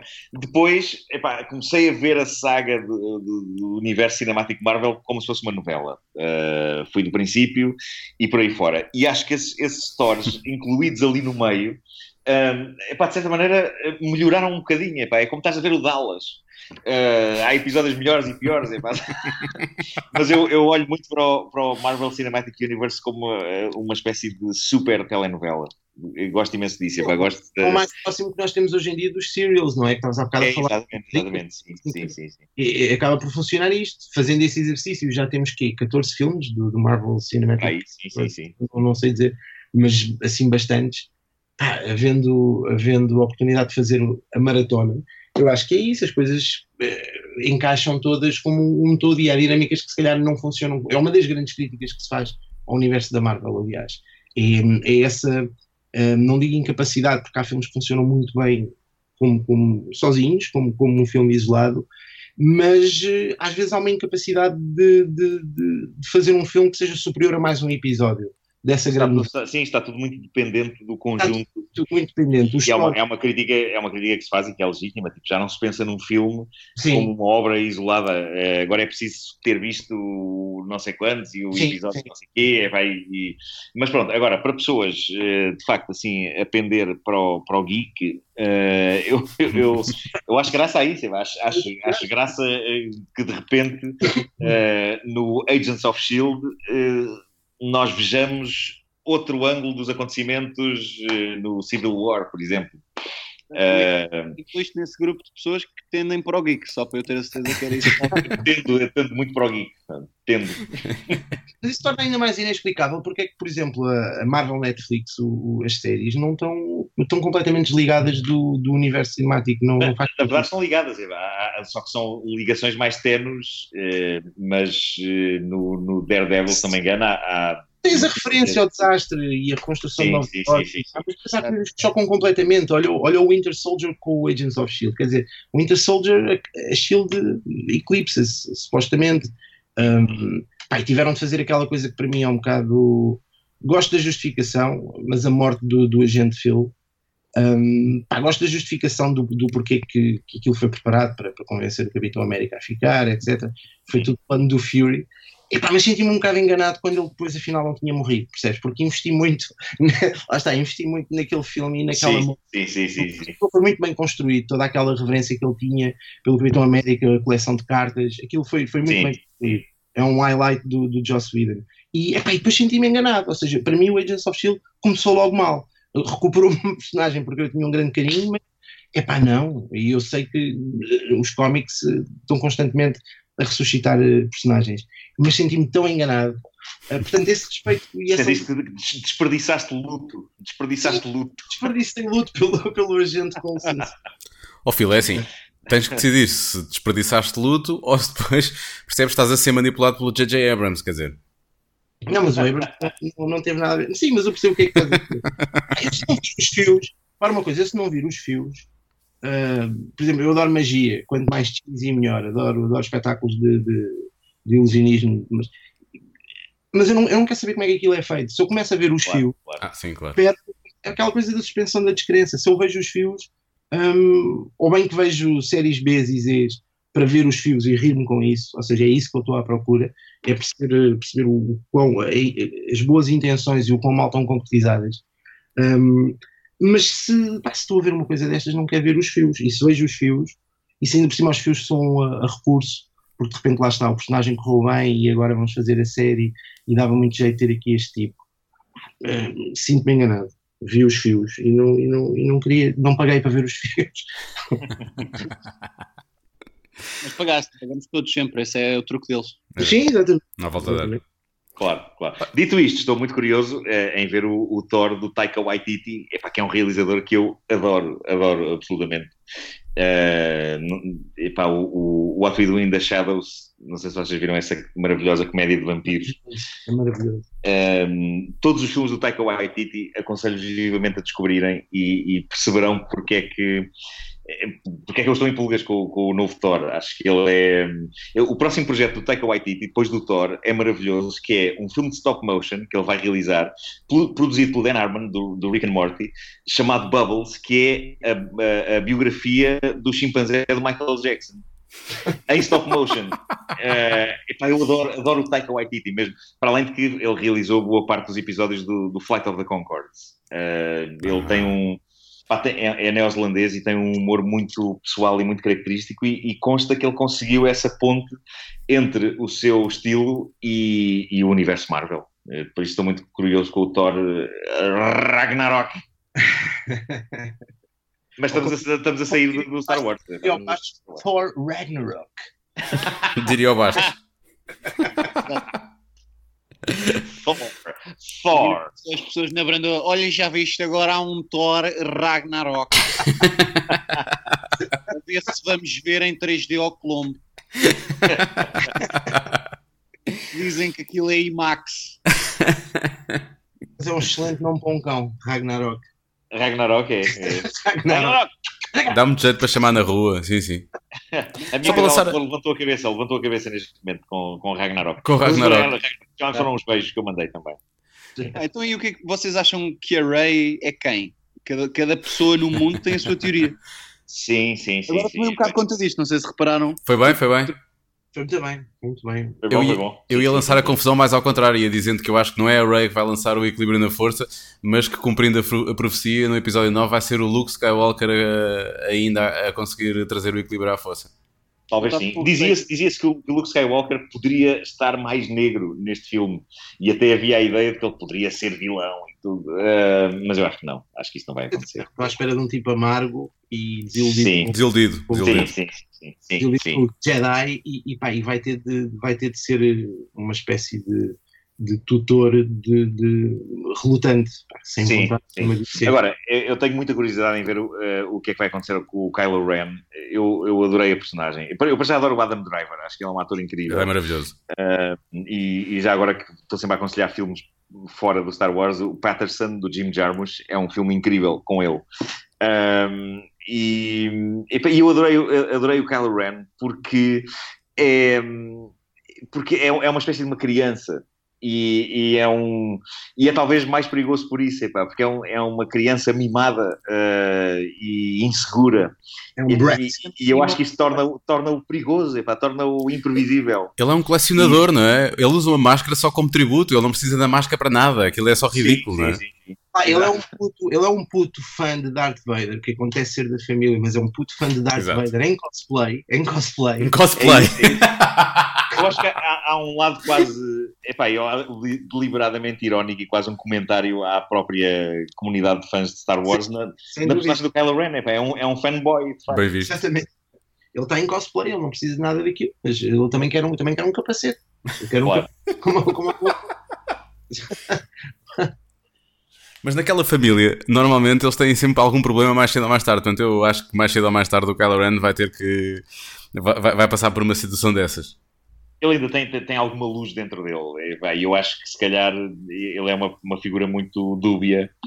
Uh, estou curioso, estou curioso para ver o que é que vai acontecer. E estou curioso para ver o, o, Supreme Leader Snoke fora daquele holograma gigantesco uh, do, do, Force Awakens. Agora finalmente parece que o vamos ver de uma maneira palpável. Sim, as imagens próxima. Surgiram na internet, depois foram logo apagadas, portanto foi só assim eu, uma eu coisa adorava muito... que ele fosse, epá, eu adorava que ele fosse minúsculo, pá. eu adorava que... que ele fosse também como uma formiga. Olha, falámos há bocado do J.J. Abrams e vimos Era um o... game maravilhoso. Vocês Era viram genial o, o, o Snoke ser um porg de penado. Vai ser. Se calhar era essa tá- a ideia não tá posta de parte- do Trevor e por É isso. Vocês viram o, o último episódio do Star Trek? O último filme Star Trek? O Uh, Into vi, vi, vi, sim. Tem sim, a sim. cena inicial, agora não lembro do povo, mas que o, o, o Christopher Pine vai, vai lá oferecer uma, uma arma, mas é apenas como uma questão de. de- é apenas para, para haver uma amizade entre dois povos. E eles parecem que são enormes, e depois quando eles o vão atacar, eles são do tamanho tipo, É do- dos pés dele. Eu acho que, É um o, gag. um eu acho que o. Snoke é isso também. Eu acho que o Snoke é isso, por acaso. Não, mas sabes que há uma, há uma maneira de perceber que o Snoke na realidade não é isso. E, e geralmente é sempre a coisa mais spoiler que acontece a poucos meses da estreia do Então. filme, que são os sets de Lego. Os sets de Lego são a coisa mais spoiler que existe. Ah. Um, e então, assim que foram divulgados os sets de Lego do Star Wars, uh, e basta vocês irem à loja Disney, basta, basta irem a uma loja qualquer, epá, e para ver que o, o Snoke, na verdade, tem um tamanho normal. epá. Normal. Basta olhar para as, para as figurinhas todas, Que desilusão. umas ao lado das outras. Uh, a Lego estraga sempre ligeiramente a surpresa quando mostra uh, situações, pronto, para, para se construírem. Há ali um lado meio spoiler. Apesar do Ryan Johnson dizer que houve um grande controle em todo o merchandising para que não haja uh, spoilers graves. Pronto. Uh, agora há umas figuras da Hasbro que falam, não sei se vocês já viram isso, mas Sim, sim. uh, tens uma, uma espécie de uma pulseira que aciona, fala uh, nas figuras. E então houve um grande cuidado para que eles digam coisas inócuas. Eu gosto de pensar epá, que eles, eles investirem em coisas realmente super inócuas, do género "Eh, que horas são? Ou sempre tentarem limpar toda a relevância, a relevância possível narrativa nas frases deles, Sim. tipo, hum, parece estar mais fresco. Vai para que andar? Exato. Devia ser a frase dessa. Vai para aqui andar. Mas de facto, como é que dizem frases genéricas agressivas, tipo, sei lá, Vai para que andar. É absolutamente Vai para que andar. Eu quero ter uma t-shirt a dizer isso. Vai para que andar. Vai para que andar? é lindo, é lindo, epá, pode, pode acontecer, epá, sei lá. A Estrela, a Estrela da Morte, com certeza que se perguntou isso várias vezes, pá, só que não se viu nos filmes. mas- Pois é. Aquilo tinha que imensos andares. Vai para aqui andar. Pá, aquele beat do. do ah, pá, do, ai, do Ed Izzard, que é Death Star Canteen, é completamente genial. Pô, Sim. isso, isso. É capaz de ser o meu beat de stand-up preferido de Preferido. todo o universo. Isso é dizer Literalmente imenso. todo o universo. Tipo, a, galá a galáxia, Coruscant, etc. Todo o universo. Olha, temos, todos, temos todos aqui a evitar um bocado uma batata quente. Que é, é? hum, o, o argumento do, do 9. Supostamente não é só do Abrams. É do, do Chris Terrio. Acho que é assim que se diz, Terrio. Mas ele já, eu não, eu não vi nada. de- ele já trabalhou com ele noutro filme qualquer, não foi? Está bem, mas, mas tinha sido antes do Dawn of Justice. E, e há um Chris Terrio antes do Dawn of Justice e há um, um Chris Terrio depois do, do Dawn of Justice. Já, não sei se vocês já viram há montes de memes, e piadas feitas. Sim. Por causa do Martha. Batman vs Superman, não é? Aquele Sim. recente.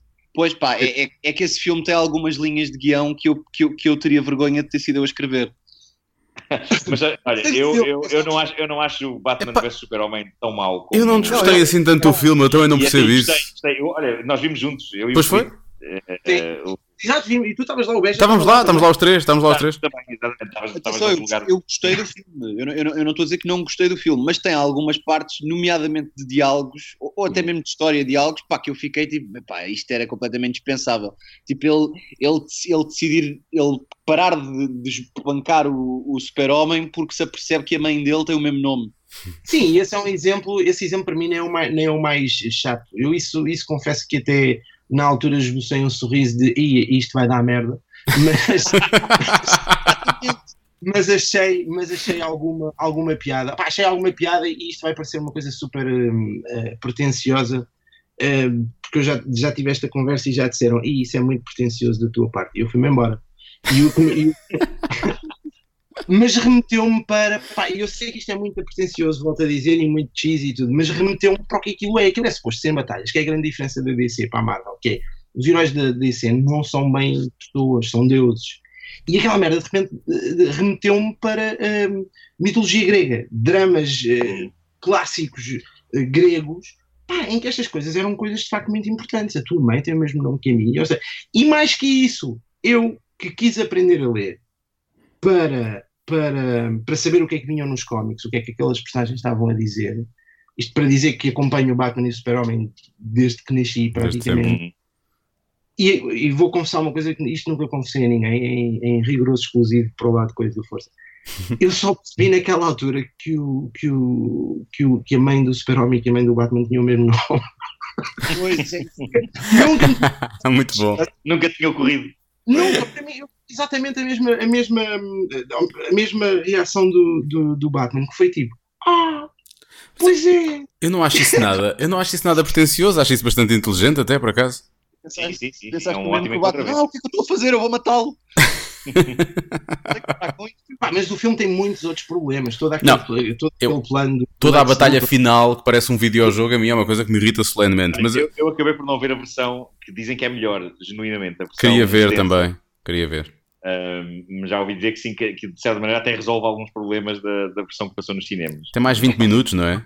Eu, por acaso, não, acho que só complica mais. É mais lixo. É mais É. preparação para o que aí vem.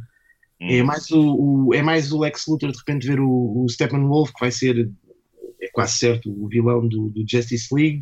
Um, e, e- e as pessoas que não têm referência do que são as Mother Boxes, do que pá, ficam completamente à nora, é mais, é mais ruído. Acho que não faz falta, é, um- é uma das, das graves coisas do, do filme, não, não, não sei até que ponto é, é só culpa do Snyder, apesar de, ser ele que estava a orquestrar isto tudo, mas nota-se demasiado o distribuir de cartas.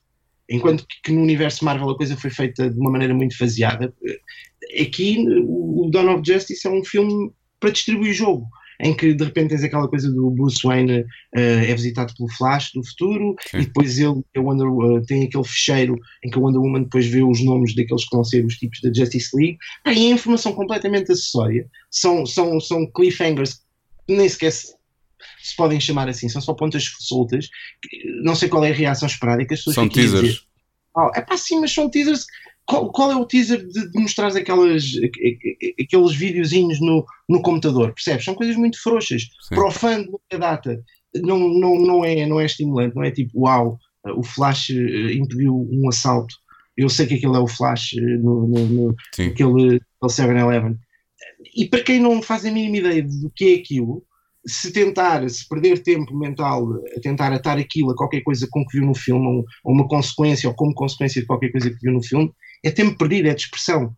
E acho que Hum. esse é um dos grandes problemas do filme, é, o- é o estar a distribuir jogo. Coisa que aconteceu na Marvel, que eu me lembro, uma vez, que foi no, no, no segundo Avengers, pá, que também foi um, um- filme de distribuir jogo para a próxima fase. E, pá, e foi, e é, e é, para mim, o, o, provavelmente o filme mais fraco de todos Esses, pequenos- esses pequenos teases que o, que o Dawn of Justice tem por todo o filme, todos compilados, dariam, por exemplo, uma boa cena pós-créditos para deixar co- as pessoas com água na boca para o próximo. Agora, distribuídos ao longo do filme, de facto, acabam por tirar ritmo. Expressar, sim. Trama. Sim. É verdade. Agora, estava aqui a ver o Chris Terrio, de facto está muito eh, dedicado ao, ao universo DC, porque parece que é ele vai escrever o Justice League 2. Sim. Ahm, Já? Também. Sim, já está. Já, não há o primeiro, já, já está a ser tratado. Já está a ser tratado. Ah, e antes disso, mas ele não, tem- não é um argumentista muito experiente. Ele, ele, antes disto, a coisa mais eh, famosa que tinha sido foi o Argo, do, do Ben Affleck, Ah.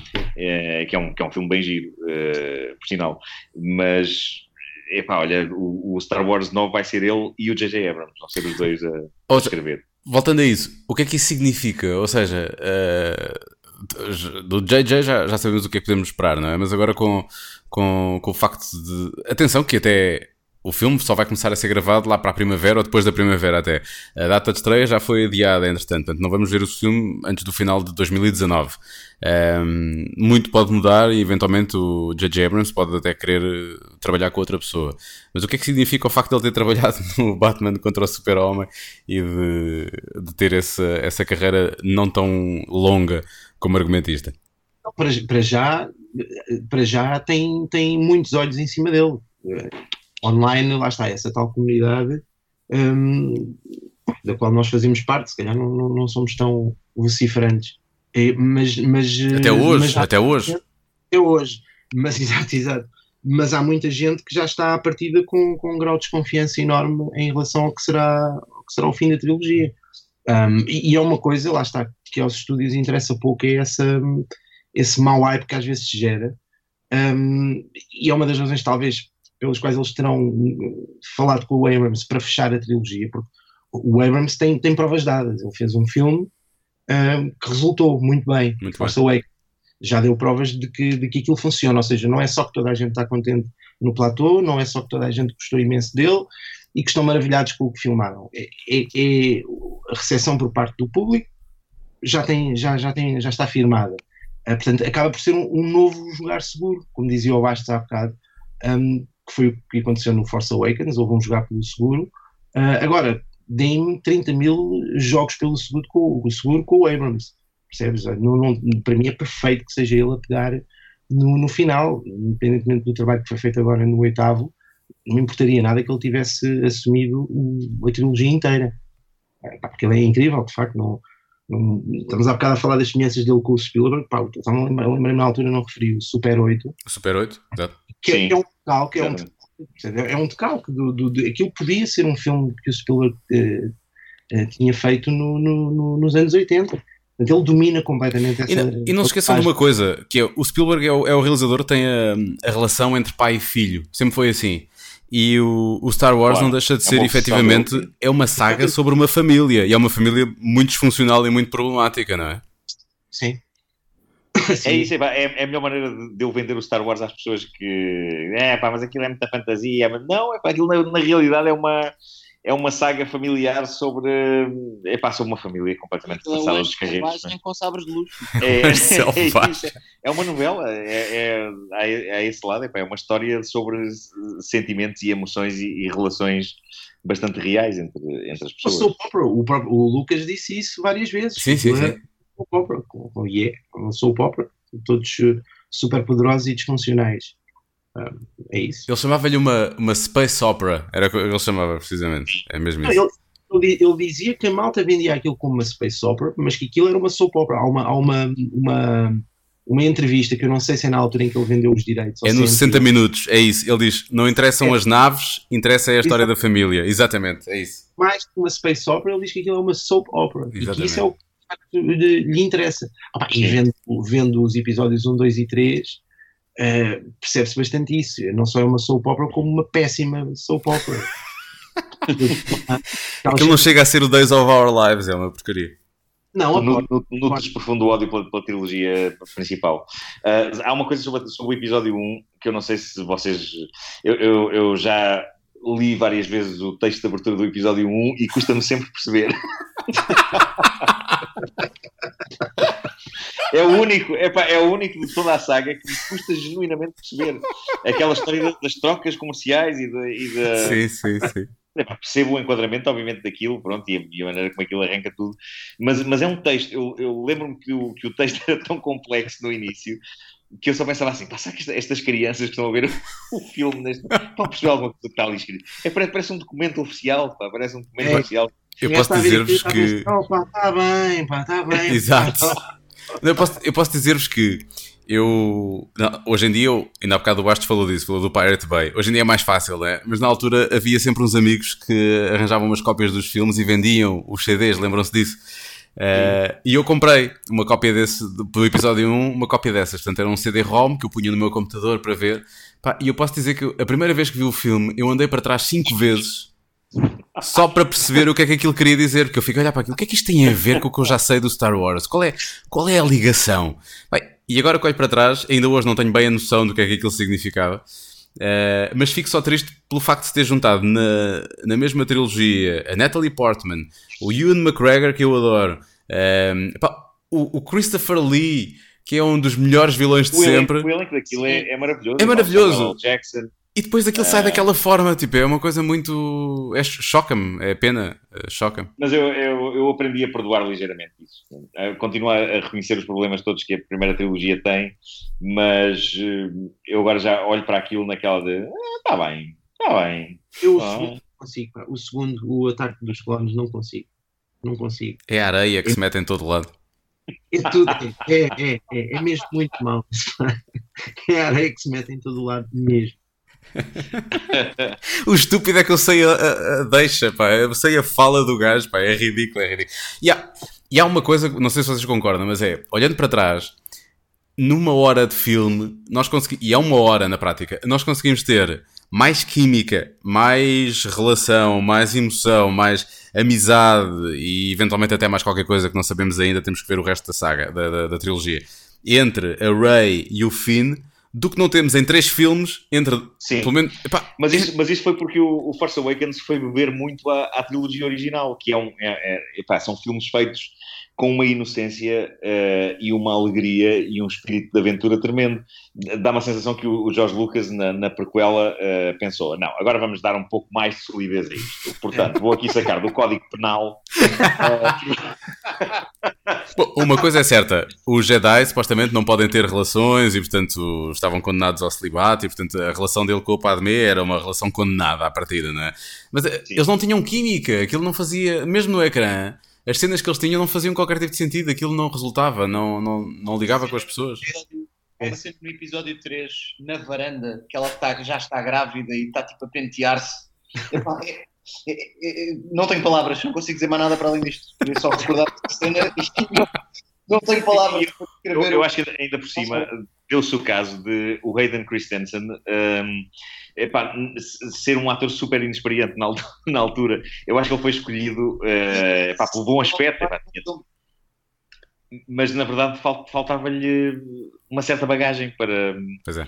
para, para, para fazer aquilo, epá, para, para abraçar uma personagem com aquela dimensão. Onde é que estava o Adam Driver na altura, é a pergunta. Sim, sim, bem, exatamente. Aquilo precisava de um Adam Driver. Um, só o Adam Driver não é exatamente um galã típico. Pois E, não. e aqui o Hayden Christensen foi escolhido também para, epá, para ter este lado. E eu acho a ideia gira, ele ter um lado de, epá, de, de- de quase um, um- um tipo com ar de, de boy band e que de repente todos sabemos que tem o mal dentro dele. Eu acho que isso é, é bem. O, o- Adam Driver, olhamos para a cara dele e a partir dele é super convincente como um tipo com problemas. Sim. Eh, apesar de haver, há miúdas que gostam, há miúdas que gostam do Adam Driver. Ele tem, ele tem saída com, com, com as miúdas, mas. O papel, de, o papel de Anakin que ficou para o Hayden Christensen foi originalmente oferecido ao Leonardo DiCaprio, vocês sabem disso? A sério? Não, olha, não sabia, não sabia. Não, não, foi-lhe oferecido. Foi, foi Mas acho que isso teria, mas teria sido diferente e teria sido diferente para melhor, epá, porque o DiCaprio é, é, é bom ator desde criança, basicamente. Pá. Sim. Portanto, eu acho que. E é- mas também é ator, é a diferença do Anakin. Tinha matado Pois. o Lucas durante, durante as filmagens porque dizia: Não, isto que estás a fazer não é nada, que croma é este? Mas sim, tinha sido incrível Não. o DiCaprio fazer. eu Mas reparem. Então, o, eu o tinha Obi-Wan o Obi-Wan é o Ewan McGregor e mesmo assim saiu como saiu. Isso, é, daquilo não, não havia salva- salvação possível. O homem não estava bem. O senhor não estava bem na altura em que fez aquilo. É verdade. Não, eu acho que ele teve, eu, eu acho que genuinamente ele teve uma sede enorme de fazer, de mostrar que já tinha mais idade epá, e, e- e mais maturidade. E então eu acho que, epá, que- eu acho que ele de certa maneira renegou erradamente, porque é, é muito nobre toda a inocência e toda a alegria da, da- da trilogia original, mas eu acho que ele genuinamente pensou, não, agora com esta idade epá, tem que ser uma coisa mais, eh, com mais gravitas, e com mais eh, com mais seriedade e mais complexidade. epá, e, e- e eu acho que é capaz de ter sido por aí. Na cabeça dele, a, a ideia foi de facto fazer uma coisa com mais espessura e, e- e com mais densidade também. Além de é isso. Vou fazer uma coisa má. Fazer uma coisa má. fez questão de estarem a abusar dos recursos tecnológicos que na altura já lhe pareciam inacreditáveis, mas que bastou avançarmos 10 anos no tempo para perceber que eram patéticos ainda. Yeah. Sim, sim, sim, sim. sim. Isso, sem ele se aperceber, isso matou muita da mística dos filmes originais de Star Wars. Porque que o Abrams. eu, eu lembro- sim, epá, eu lembro dos atores da trilogia da primeira, da, da, da primeira, quer dizer, da, do 1, 2, 3, da, da, da segunda trilogia, que na verdade é a primeira. Ah, mas lembro dos atores se queixarem do quão abstrata era a experiência de fazer o filme, porque epá, estavam a contracenar com nada em cenários de nada. Epá, eles iam trabalhar para ecrãs azuis e verdes e isso. O que me E o choca. J.J. Abrams foi para os efeitos práticos. Epá, eu acho isso maravilhoso. Claro. E, e agora no Last Jedi também há criaturas construídas em animatrónica. Um, epá, eu acho isso bonito. pá. Eu outro dia estava a rever o The Thing do, do Carpenter um, e a pensar, epá, como é maravilhoso, como é maravilhoso que, que esta criatura se manifeste de maneiras palpáveis que os atores estão ali a ver. Epá, uma cabeça virada de pernas para o ar com aqueles tentáculos a sair. Uh, e aquilo não é feito por computador, aquilo é um tipo que está com um comando à distância atrás da câmara uh, a controlar aquilo, epá, e eu acho isso arte pura. Uh, e tenho, tenho genuínas saudades de- disso. De repente criou-se a ideia de que não, é muito farsola, metam tudo em computador. Uh, e se calhar é mais, é mais caro até construir, não, não sei, construir uma coisa daquelas, mas, mas eu sou super fã de, de efeitos práticos. Assim, a palpabilidade é, é- foi uma das coisas, aliás, que não é que tivesse tendo comparação depois com o CGI, mas eh, ver aqueles bonecos eh, na, na- na trilogia original, aquilo é tudo palpável. E quem diz essa trilogia diz filmes eh, pouco da, época, Sim. sei que nos marcaram a todos, os Willows, os, os Labirintos, os, as coisas que o Anson trabalhou, o Jim Anson, um, opá, e que há- até havia algumas coisas que nós já na altura achávamos que eram mal feitas, pá, mas aquilo era maravilhoso, era maravilhoso. Claro. Epá, Sim. eu, prefiro, eu prefiro o Yoda uh, manipulado pelo Frank Oz com as suas Pois. próprias mãos dúvida. e com aquela com a borracha e, com a- e, e, e, e contigo a perceberes, obviamente, que aquilo é uma criação do Jim Henson, porque a mecânica é muito parecida com a dos marretas. É. Um, mas eu adoro, epá, adoro, adoro o Yoda. Que as expressões são muito boas. Eu- A voz, do, a voz do Yoda, se tu estiveres bem atento, notas que é Miss Piggy com sinusite. É, exatamente, exatamente. É. Mas é mesmo. E, e- e com, com o toquezinho do Fozzy, também do Fozzy Bear. é. Sim, sim, O claro, que- claro. O que me choca mais é o o Yoda, efetivamente, é, é reconhecível, comparativamente. É, é noutra altura, eu sei, mas quer dizer, supostamente entre o final do episódio 3 e o 4 passaram o quê? 40, 30 anos? 30 anos. 20, Sim, 30. Sim, 30, não é? Bem 30, acho eu. sim, Epá, sim. o Yoda ficou assim tão velho, tão rapidamente, não é? É assim um bocado. E, e- e depois é, é o facto dos outros filmes serem quadrados. Quando nós vemos o, o Obi-Wan a falar com o Qui-Gon Jinn, ou o Obi-Wan a falar com alguém no Conselho Jedi, aquilo é tudo, aquilo é tudo muito perfeito. E nós no Star Wars não estamos, não estamos habituados a isso, não é? Há sempre falhas, Sim, as linhas não sim, são todas direitas, sim. e aquilo é tudo. é geométrico. Aquilo parece É. por outro gajo. Ou seja, ali não, é, não são só coisas de diálogo e nem são só coisas eh, técnicas de- de- do ponto de vista da pós-produção. A própria realização, não sei se lá está, se dependendo de, de- de iluminação específica que à época era preciso para aqueles cromas, Para os cromas. Sim. tá, tá, é como, como está a dizer o gajo, é uma coisa muito quadradona, muito ah, feia. Um, juntas a isso a não palpabilidade da da bonecada, não é? E, Hum. E- por cima a péssima prestação do, do Christensen, o, todas estas coisas que a gente teve aqui a, a dizer, e aquilo é, é- não, não há como salvar aquilo. Eu Gosto, de- voltando, Sabes gosto- uma, curiosamente, uma coisa que de certa maneira salvou um bocado essa trilogia foi, e não sei se vocês se dedicaram a isso, mas foi a série Clone Wars. Que, Tenho para ver. hum, Tenho aqui em casa, mas nunca vi. que, que não só eh, melhorou a personagem do Anakin Skywalker, isto é incrível, mas o, o ator que fez de Anakin Skywalker é- é- no, no desenho animado é melhor que o Aiden Christensen. Já ouvi falar desse gajo, por Eh, acaso. é E o, e, o, e o boneco, o próprio boneco, é, é mais expressivo. Eu acho que o Clone Wars, o Clone Wars optou por uma, por uma animação que no início deixou as pessoas um bocado retraídas, porque ehm, era meio estranha, pá, era, não era Pixar, era uma coisa mais, eh, aparentemente mais rústica, eh, mas, mas depois o- o- os próprios autores eh, vieram explicar que, na ideia deles, eles queriam quase prestar uma homenagem a séries como o Thunderbirds, e, e daí que as personagens pareçam... ehm, epá, quase os cabelos e tudo parecem esculpidos assim em, madeira, quase no Clone Wars. Mas ultrapass, ultrapassado esse, essa primeira estranheza com, com o facto de daquilo não ser exatamente realista as figuras, hum, há histórias incríveis no, no Clone Wars. hum, e, e- há, Bem e há, uma, há uma dimensão tremenda na, na personagem do Anakin Skywalker. Há, há- há- isto isto é, é uma daqueles tabus que muita gente não diz, mas na realidade o Clone Wars está, está cheio de momentos incrivelmente superiores a, aos episódios 1, 2 e 3. Uh, e, e, pronto, e, e, o Star Wars Rebels também, isto tem tudo a ver com, com o Dave Filoni, que é o, é. o responsável pela, pela, animação do, do Star Wars. E, e, o investimento que está a ser feito epá, narrativo na, nessas séries é, é, é incrível. É, é, é muito já agora duas coisas que eu acho que não são assim tão más quanto isso do, das prequelas. O, o Christopher Lloyd, que faz um belo Anakin em, em miúdo. É Christopher Lloyd, não é? Não, não me engano. Jake Lloyd. Jake, Jake Lloyd, Jake Lloyd. O Christopher Lloyd é do Regresso ao Futuro. É o Doc Brown, claro. Sim, exatamente, Doc Brown. E... Como qualquer estrela, depois tornou num bêbado e num gordo. Exato. É como o Macaulay Culkin, sozinho em casa. Exatamente. Sim, sim. E o, e o puto do sexto sentido, o, o Ailey Joel ah, Pois é, ficou, é, esse também. Pois não é. ficou bem, mas ficou assim gigantesco. Hoje, hoje faz É o um papel, gordo, é, o é. gordo, é o gordo. É o, É O o único gordo. que não engordou muito foi o Ken Saul. Vai, A parte do bêbado não sei, mas pelo menos ele magro continua. E temos de destacar o, Bem, o Ian McDermott. Já já era bêbado. Eh, ficou na- Exato. E e estava a destacar o, o Ian McDermott também, pá, que eu acho que faz um incrível Palpatine e que efetivamente é, é talvez das personagens mais credíveis da, da prequela. Das prequelas. Provavelmente melhor, sim. Epá, e eu, e eu gosto e acho intenso o momento em que, em que ele no, no episódio 3 fica todo escavacado. eh, eh, em, que ele fica, em que ele fica genuinamente eh, o Palpatine, epá, fica eh, com aquele pá, deformado. Pá, acho, acho, essa cena boa do 3. Eu e o Eu Bastos, eu e o eu Bastos costumamos recriar, costumamos recriar isso normalmente, não é? Unlimited!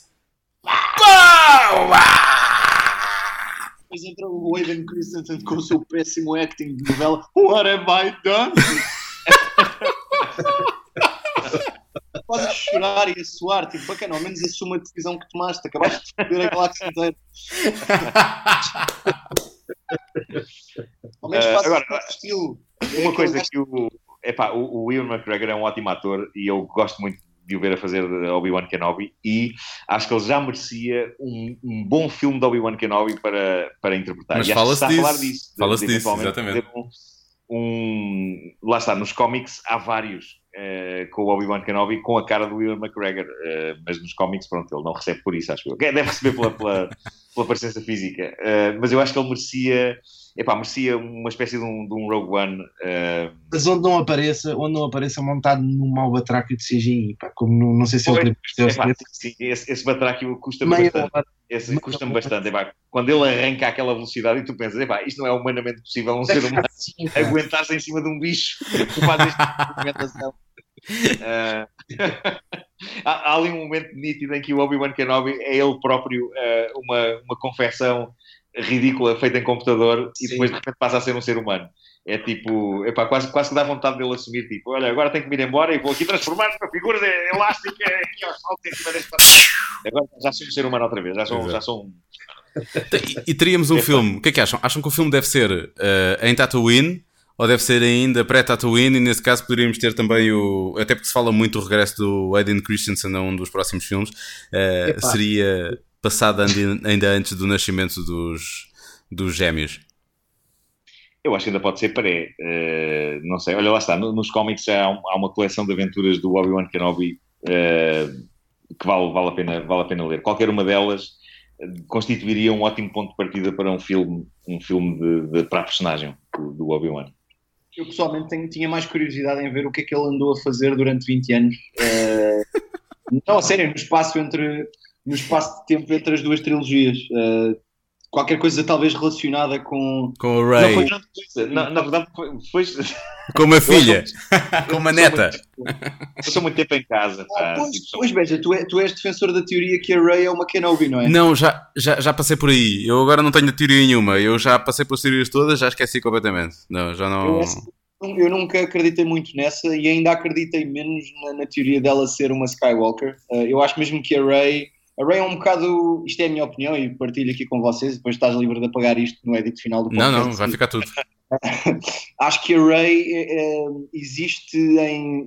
passou a existir em, em circunstâncias semelhantes à do Anakin no início. É uma, espécie, é uma espécie de concepção da própria força para trazer o equilíbrio. Eu acho que passa por aí. Pode Eu acho que ela vai para o lado negro também. Eu acho que ela vai para o lado negro e o, e o, o Kylo Ren. Kylo Ren, há uma teoria que eu não sei até que ponto é, é um bocado estica, mas não me desagra- desagrada nada, que é quando o Han Solo morre, Uhum. eh, eh, e aquela coisa do, do- aquela reconciliação aparente pai-filho, e há um, um- um pedido de ajuda eh, do, do, do Kylo Ren para o Han Solo, Sim. e, e a ideia de que, de, que, de que foi a mão do Han Solo que ligou a espada, ou seja, que ele sabia que o, que o, que o Kylo Ren Precisava passo daquilo. Sim. Precisava daquilo para cumprir E mais, os- o Kylo Ren agradece-lhe e ele no final ainda lhe faz a festa na cara. Exatamente, Sim, ou seja, sim, aquilo é sim, estranho, sim. aquilo parece eh, um acordo, percebes? Um acordo ali Sim, é verdade. Sim, sim, que sim. tem, puxando agora também, porque isto, existem ecos eh, eh, judaicos e cristãos, eh, neste caso cristãos também nesta saga, que vai buscar várias mitologias e também é, também é esta, que é um bocado o que acontece, eh, reza a lenda, eh, entre Judas e Jesus. Há quem diga que o papel de Judas foi uma coisa acordada, ou seja, ele tinha que cumprir aquele papel para, para, Para acontecer para o que aconteceu. Sim. Fosse crucificado, ou seja, que foi se um não me engano, se não me engano, a última tentação de Cristo sugere isso ou não? Ou, ou estou a fazer confusão? acho, claro. que, acho que existe essa, esse insinuar e que depois ele se terá enforcado ah, porque não aguentou a, a culpa, mas, mas que assumiu que ia fazer isso, ia tomar esse papel e ia ser lembrado como, como Judas, não é? Como traidor. Ah, e eu, eu gosto disso aplicado àquele momento. É um dos momentos que eu gosto mais do Force Awakens, exatamente porque, porque tem, tem essa semente do Abrams, tem essa ah, semente, salvo seja, calma, mas vocês perceberam. Mas esta Sim. coisa do Mystery Box, do de tu não sabes exatamente o que é que se passou ali. Sim, ficas a especular sobre o verdadeiro significado daquilo Sim. e começas a olhar atentamente para o plano em busca de respostas. E é um vilão para o qual olhamos e é exatamente o inverso da trilogia anterior, quando se fala das parecenças entre o episódio 4 e o episódio 7. Efetivamente ali Sim. temos um vilão que é atraído pela luz, é exatamente o contrário. Não, e, e, e repara na, na luta que ele tem com a, com a Ray, perto do final, existe ali um momento que é tipo, porra, esta Yeah. tipo é super poderosa, Sim, sim, sim, ela não tem treino uh, Jedi, Jedi absolutamente nenhum, uh, e ele supostamente é um tipo altamente versado na- na- no que está a fazer, e há ali uma parte em que é evidente que ele fica um bocado uh, à toa, que está, está- estou-me a deparar com, com um poder bastante grande. Portanto, eu gosto muito dessa ideia e, e concordo com, com o Bastos, e gostava que assim fosse, achava piada que, que nós agora assistíssemos a um, a um resvalar da Ray para, para, para vilã. Acho que isso era super engraçado para. a- Eu, eu vi o episódio 7 há pouco tempo e reparei num pormenor, que é antes do, do Kylo Ren lutar com a Rey, ele luta por momentos com o Finn. O fim. É. Eh, Ele podia, se ele fosse realmente mau ou se estivesse totalmente já consumido pelo mal, ele podia perfeitamente ter morto o Finn naquele momento. Supostamente Ele ele, ele, ele lixou-lhe a espinha, a espinha toda, não é? Portanto, Ele, ele matou o próprio pai um, um bocado antes e não hesitou. e depois ele, a lutar com o Finn, tira-lhe o sabre de luz da mão e o que faz é dar-lhe um sopapo. Fortinho, fortinho, mesmo assim é fortinho. Exatamente. Eu se levasse um sopapo daqueles não me levantava. não é fatal e deixa o Finn só inconsciente e fora de combate. Portanto, isto também me parece um bocado suspeito, porque em condições normais ele podia tê-lo morto. mas há, há ali uma série de circunstâncias. Protagonistas, mas ou seja, eu acho que isto está tudo pensado de maneira a que haja mais acerca do Kylo Ren do que aquilo que estamos a ver. Dúvida. Porque assim, há uma série de circunstâncias a partir do momento em que ele mata o pai.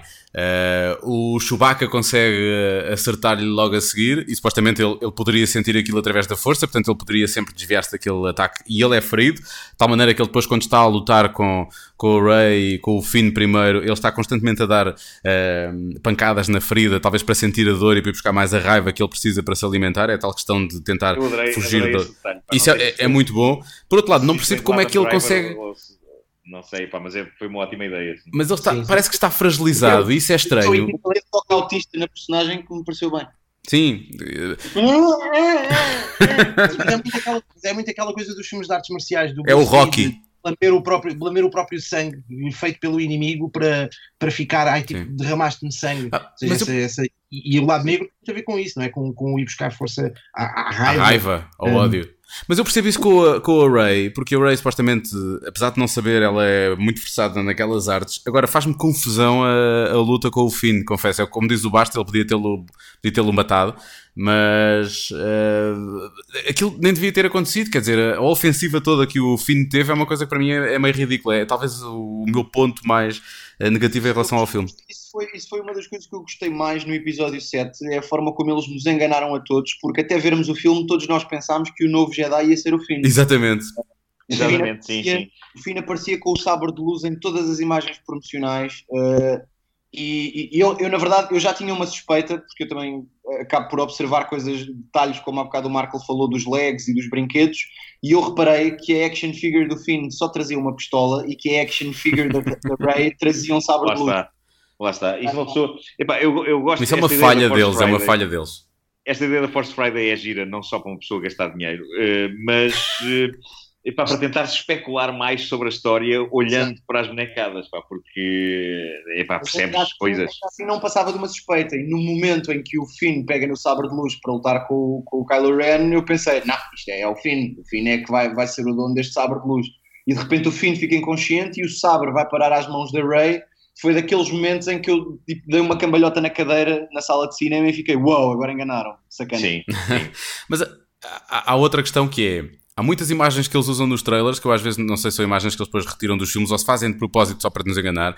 Há muita, somente, isso aconteceu muito com o Rogue One. Há imagens do trailer do Rogue One que nós não vimos nunca no filme. Não, não estão lá. Mas eu acho que isso teve a ver com aquela reviravolta depois do Gareth Do Edwards. Gareth Eu- eu Edwards e por aí fora. O primeiro Pois, teaser foi feito com, com coisas ainda da primeira versão do filme, que depois, entretanto, levou das uma primeiras filmagens.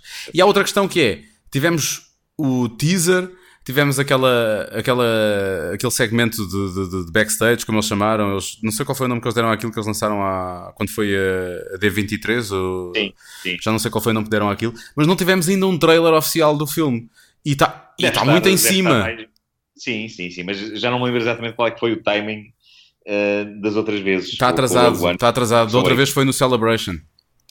Pois, pois, pois, pois. Ehm, epá, mas, eu, mas eu acho que deve, mais dia menos dia, deverá estar aí um trailer do cacete.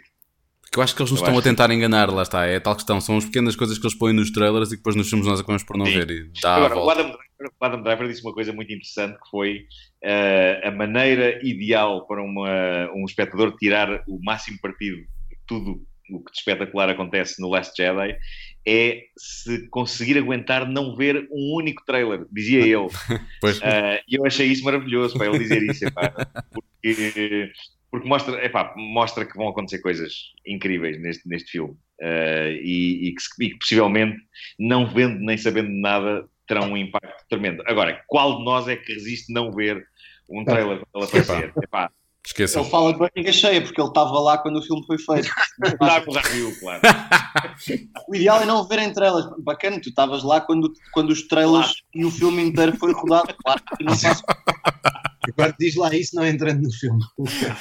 Estou a esperar 70 dias, eu não aguento. Não, faltam, Exatamente. faltam 92 dias agora, acho eu. Eu sei os dias, eu sei quantos dias falta. Amanhã faltam 91. Porra. Caraças. Na, na noite em que estamos a gravar isto, na noite em que estamos a gravar isto. Sim. Há uma frase no, no, no Force Awakens, de- agora porque estávamos a falar de trailer e eu estava a lembrar do- de um dos pontos altos do trailer do Force Awakens, um, acho que logo do primeiro, que é a frase do Kylo Ren eh, enquanto se vê a, a- a máscara do Darth Vader danificada. Sim, Uhum. fortíssimo. Em que ele diz I will fulfill your destiny, uma coisa assim deste tipo. Ou finish where you started. Isso é no I will filme. finish what you started. Exatamente. E toda a gente assumiu, eu próprio, eh, e foi uma coisa que lá está, só depois de começarem a surgir estas teorias e só depois de ter visto o, Force Awakens até mais que uma vez, toda a gente assumiu que, que o I will finish what you started era um prosseguimento dos Sith, era acabar com, com, com o Jedi, acabar com, com, com os rebeldes, hum, continuar com, com, com o Império. E poderá não ser isso. O Anakin Skywalker, eh, se formos ver o arco todo da, da, da- primeira trilogia, a 3, o 3, o 4, o, o, Um, o dois e o três. o- o- não, não, não, o 4, O 4, 5 e 6. Sim. Ok. o- aquilo acaba com ele a ser o, o protagonista do, do, do fim do, do Palpatine. Do, ou seja, ele, Exatamente, exatamente. Eu lembro-me disso, epá, sim, sim, Portanto, sim. o, seu, o seu propósito, é- esta suposição de que o seu propósito é Essa prosseguir, frase é bastante dúbia, sim, é verdade. essa frase é também muito dúbia, porque e aí era corroborar a, a tal teoria de que o, de que o, o, o Kylo Ren o que está a tentar, de facto, é, é voltar a um qualquer equilíbrio. eh, Pelo lado mais do Jedi, podemos de facto ter a Rey como, como uma Sith. Como que para vilã. mim era real. Um, Era seja, lindo ver essa, essa inversão Tá, papéis. era- mas eu não vejo. Está bem que a Disney matou toda a gente no Rogue One. Desculpem lá o spoiler para quem não viu o filme ainda, mas eu não estou a ver a Disney a, a matar a esperança de toda, todas as criancinhas que são Eu acho fãs que- da eu Mas eu acho que a Disney já foi, já foi mais conservadora do que é hoje em dia. Eu, eu acho que hoje em dia nós temos aquela ideia de ai, a Disney, a Disney. Epá, mas eh, epá, sei lá, o que é que eu posso dizer? Eh, a Disney, eh, por exemplo, produziu a, série mais recente dos Marretas em que havia sexo eh, e, e adultério e pá, portanto, sempre me falam na, na Disney, pá, eu acho que não, não é bem assim, pá, aquilo é uma coisa muito grande e, e acho que eles estão até bastante epá, bast- bastante corajosos de certa maneira em, em- em variadíssimas coisas, por isso eu acho que pode ser surpreendente, eu acho que pá, eu, eu consigo imaginar eh, isto que o, que o Filipe está a dizer a acontecer, Cons- consigo imaginar isto ser uma coisa válida e que pode provocar uma, uma reviravolta tremenda eh, epá, depois para o último, para o último volume, mas não sei, não faço De ideia. se, se o Kylo Ren é um, é um, é um fanático militante da, da causa Darth Vader, hum, na verdade a causa Darth Vader, o Darth Vader acabou por ser quem salvou toda a galáxia no, no, no outro. Exatamente. Mas, mas uma, uma questão que se coloca é, mas, mas espera aí, mas- Pode ser tanto fazer muita merda como salvar tudo. Sim, sim, É o tal sim. equilíbrio. Mas a questão, a questão é, eh, e agora levanta esta questão que se calhar eu deveria saber, eh, dado que sou fã, mas eh, foi público eh, na galáxia que o Darth Vader fez isso, ou foi um momento íntimo do qual na verdade só o, o, o Luke é que presenciou? Eu diria que o funeral Saiu dele. Saiu no Correio da Manhã, Marco. Por acaso é uma questão, é uma questão interessante porque há, há um, há um livro que eu não li ainda, mas sei, sei que aborda essa questão, que é o, o Bloodlines, que fala precisamente desse, da- da- do tempo a seguir e da forma como a, como a Leia depois se integra na, na política e como ela é olhada de lado quando as pessoas descobrem que ela é filha do, do Darth Vader, porque é uma coisa, isso não é colocado público, isso não, não, não, é, não é tornado público, e ela é filha do Anakin Skywalker. E... É? Quem, quem? O Bloodlines é, é canon e isso é de, de que É, ano? isso foi, foi, foi lançado É, é há, recente, é foi lançado há dois, três anos, acho, dois anos talvez, acho, se calhar não tanto. Foi, foi, foi, a propósito do Force Awakens. Foi Sim, foi, foi há um ano, um ano e meio, um ano e meio. Um, eu não li ainda, mas, mas sei mais ou menos o que acontece. E, e ela, ela sofre imenso. Aliás, o facto dela ser general, uh, ser general no, no episódio 7 e não estar, li- não estar ligada à República tem precisamente a ver com isso, com o facto dela ter sido, de certa forma, posta de parte, ter sido discriminada por, por ser filha do Anakin Skywalker, que é uma coisa que depois é, numa campanha política, algo assim do género, é, é revelado. Como Mas agora uma... estava a pensar numa coisa: é, é pá, eh, isto continua a não retirar a ambiguidade da frase do Kylo Ren, porque antes desse- dele ser o, o Kylo Ren, na verdade, foi É filho neto. eh, da, epá, do do Han Solo e da Leia, e é possível que na juventude eles lhe tenham dito: o, Olha, o teu avô fez coisas muito bonitas. Assim, naquela festa, esta- Fez uma. Exatamente. a Leena, exatamente. Portanto- sentado ao lado do Han Solo, ah, tu nem imaginas, o Darth Vader passa e, e pega no velho e atira por ali abaixo. Isso, a, a- a frase do Kylo Ren pode continuar a ser válida no sentido de fazer o bem e, e Sim, não de fazer o mal. Eu acho- Ah, acho que isso era interessante ver o, o, o, o Kylo Ren fazer esse caminho entre de, de- de passar de vilão e de repente assumir esse manto. E acho que para, para, para a Rey também era uma coisa muito engraçada. Ahm, pá, de- nem que seja depois uma coisa para no terceiro haver uma redenção. Porque se lembrar do regresso de Jedi, existe ali um pequeno momento, e era uma coisa que eu não me importava nada de ter visto mais desenvolvida no regresso de Jedi, que é aquele pequeno momento em que, em que parece que o Luke Skywalker vai ceder ah, ao lado negro da força enquanto está a lutar contra, É curto, e é vai muito curto. Lugar- vai tomar o lugar de Darth Vader ao lado do, do, do, do Palpatine. É um momento muito curto e, e eu gostava de, de ver isso. eh, Não me importaria de ver um filme, uma história que, que- que levasse isso mais longe. E se for a Rey a, a assumir essa, esse, esse papel, nem, nem que seja para depois, eh, para não, como estava a dizer o Beja, para as crianças não ficarem traumatizadas, que depois haja um caminho de redenção e esse caminho para cá. Sim, sim, Porque há, há- há teorias muito doidas e mas que pelo menos fazem, fazem supor este tipo de coisas, que têm a ver também com, com a cor do, do- dos feixes do sabre laser de cada um deles. As próprias cores têm, têm- são diferentes consoante a- a- as características do próprio Jedi ou do Sith. Já não qual é que é a cor da, do, do, do sabre que a, que a Rey tem, mas há muita gente que diz que, que, que- que para chegar a um equilíbrio em que a pessoa já tem elementos de- do lado negro e do, e do, e do lado não do lado luminoso da força, que a cor do sabre é uma cor muito específica, que eu não lembro se é o branco ou o que é.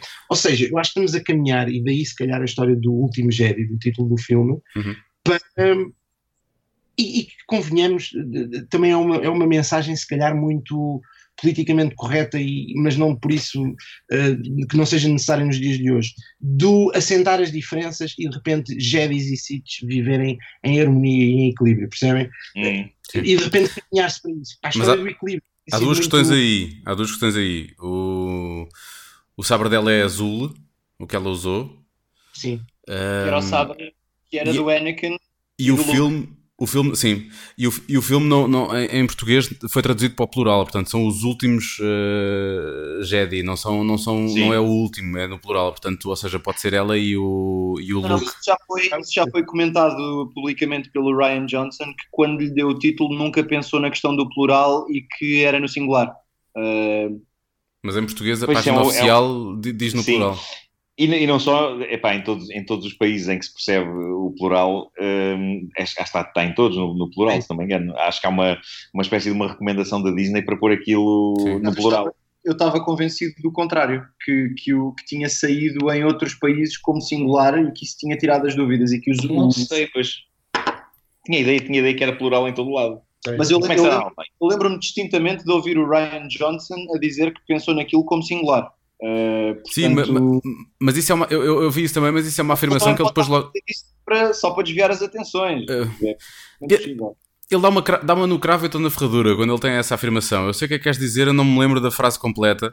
Mas eu- Eh, eu- seja mais focado para o singular, até porque este Olha, filme. em, Espanha, em, em Espanha é plural. Los últimos Jedi. Ah, Mas depois, tudo que é em espanhol eu não respeito nesse aspecto. Só temos que esse patético. Ah, no- na, Alemanha, eu acho que é singular, se não me engano. Porque, ou não, espera aí, qual, qual é que é o plural e o singular? É Eu die ou der? hum, não sei. Die letzten Jedi. Eu não percebo. Eu, Ah, eu não aqui no. Google Tradutor. Mas eu, eu não estou a ver a Disney a, a brincar com isso, eu acho. Sim, eles, são- eles muito É, rigorosos, são muito rigorosos com este tipo de coisa. Estou aqui a Este filme, vai ser muito focado no look, como já deu para perceber, a não ser que o trailer lá está engane imenso e o look só apareça em 10 minutos e depois morra decapitado. Não parece. não parece. Não parece. Não, Ah, acho que ele dá para adorar, ele dá para adorar. Eu encontrei aqui a tal entrevista com, o- com, o- com o Ryan, eh, com o Ryan Johnson a propósito disso. E, e- e já uma, um- ou seja, já não da primeira vez que a questão surgiu, mas da segunda, pela a notícia, pelo menos foi isso, 15 de abril de 2017. E onde ele diz que, que na cabeça dele sempre foi singular, mas que também diz que é a questão menos importante, no, menos interessante Pois, ok. no, no filme. Mas ele de facto faz esse, esse- esse- essa ressalva. No episódio, no episódio 7, no Regresso de Jedi, o, o Yoda refere-se ao, quando está prestes a morrer, diz ao Luke: When gone I am, last of the Jedi you will be. Ou seja, o The Last, eu sempre encarei isto como The Last Jedi é o Luke, é o último que resta Pois, e pois, tem pois. que ir atrás dele para ele pá, ajudar a fazer os Jedi erguerem-se novamente. Sim, é novamente um faz título, sentido, um título sim. ambíguo também. É um título Sim, ambíguo. mas logo a seguir Isso é também dizem ao Luke, atenção, there is another one. Não dizem ao Luke, aliás, é o, é o Yoda que fala com o, fala com o, Obi-Wan eh, holográfico. Sim. Não é? Que era, No fundo é tudo muito ambíguo e temos que ver. Eh, vamos chegar sempre a essa conclusão. isto na É prática isso, é um epá, clusterfuck, é o que é. É, completamente. É, completamente. Olha, é brincar a brincar, isto já vai com duas horas, já estamos a Quase- amassar as pessoas. quase já, duas não, horas, quase duas horas. Devíamos deixar material para falar nos próximos Eu, proponho, episódios. eu propunha que se calhar fizéssemos um, um regresso, que vai acontecer mais cedo se calhar do que esperamos, eh, quando fosse lançado o, o trailer oficial do filme e comentássemos o trailer com essa informação, É isso, é já isso, a é pensar isso, o que é que vai ser o episódio 8. Eu acho que é capaz de ser a melhor O que eu opção. sei é que, é que o trailer do episódio 8 seja lançado eh, juntamente com o episódio 9, eh, só para o ano. Acho que é uma forte possibilidade. Eh, na estreia- do episódio 9, eles mostram o trailer do episódio 8 que ainda nunca se viu. que nunca tinha sido visto. É pá, assim. Está a demorar muito. É pá, tem que despachar. Tem que despachar. sim. Está a demorar muito, está. Ainda para mais quando o processo de, Nessa nessa do filme sempre foi, foi, foi tão pacífico, não é? A produção do filme foi muito pacífica, supostamente. Portanto, Sim, sim, Se calhar- sim, sim. se calhar o editor do trailer foi despedido, eles estão à procura de outro. Se calhar. Foram Tem que haver um, sempre projeto de alguém, não é? foram buscar um gajo de trailers independentes que não sabe fazer trailers para blockbuster. bom, Escumalha fim- Rebelde, pôs que é como fim- quem Pôs o diz. fim do trailer, pôs o fim do filme. Esse era muito bom. Uma, uma montagem das maiores revelações do, do filme. Era, era épico, sim. Bom, Escumalha Rebelde, estamos conversados? Estamos conversados, gostei muito deste bocadinho. Também. Eh, e, e epá, estou contente porque finalmente conseguimos levar isto para a frente. E agora Porra. não podemos parar. É impressionante. Eh, isto agora tem que ser como uma onda, como dizia Nelly Furtado. uma onda E que volta- ninguém pode parar. Voltámos à Brandoa, é incrível. Como seria de parar, especulámos, especulámos, especulámos e não chegámos a conclusão absolutamente nenhuma. É sempre assim, é sempre assim. É, verdade. por isso que para a semana estamos de regresso. Vamos Não, a isso. Estou a brincar, para a semana se calhar não. Eu a estou disposto. Quando vocês quiserem. Quando vocês quiserem. Vamos Não, a isso. não digas isso. Olha que não, olha que Isto- não. Ficou com a duração aproximada de 14 parsecs. Foi- Esta foi para os fãs a sério. não é? Foi boa, foi boa. Foi É boa, boa. libertador dizer estas coisas aqui porque o resto do mundo não percebe. É isso, é isso. Tantas boas piadas que se perdem. Agora, possivelmente, pessoas ficaram super desiludidas porque eh, tivemos aqui este tempo todo e Luís Franco Bastos não fez Pá, nenhuma. quase nenhuma imitação. É, Nenhuma. eh, tu consegues. Ah, sim, sim. Assim valeu a pena estas duas horas. Muito bem. Tu consegues recriar o- os filmes todos inteiros eh, só com a tua voz. Patience, my friend. In time, he will seek you. Isto era o Palpatine. É bem, é perfeito, é bem, adoro, adoro. Ficava Se aqui agora a quiséssemos- noite toda a ouvir isto. Se quiséssemos terminar mesmo mal, terminávamos só com o Jar Jar Binks e acabava. É isso. isso pode ser uma Bom, Isto Então- não é preciso dizer nada, é preciso texto. É só. Não, é só, é só é, é intuação. Só precisas de intuação e pronto. Epá, o que é que passou pela cabeça do Jorge Lucas para criar o Jar Jar Binks? É daquelas coisas que é, é, é genuinamente bizarro, é genuinamente bizarro. Tu, tu olhas-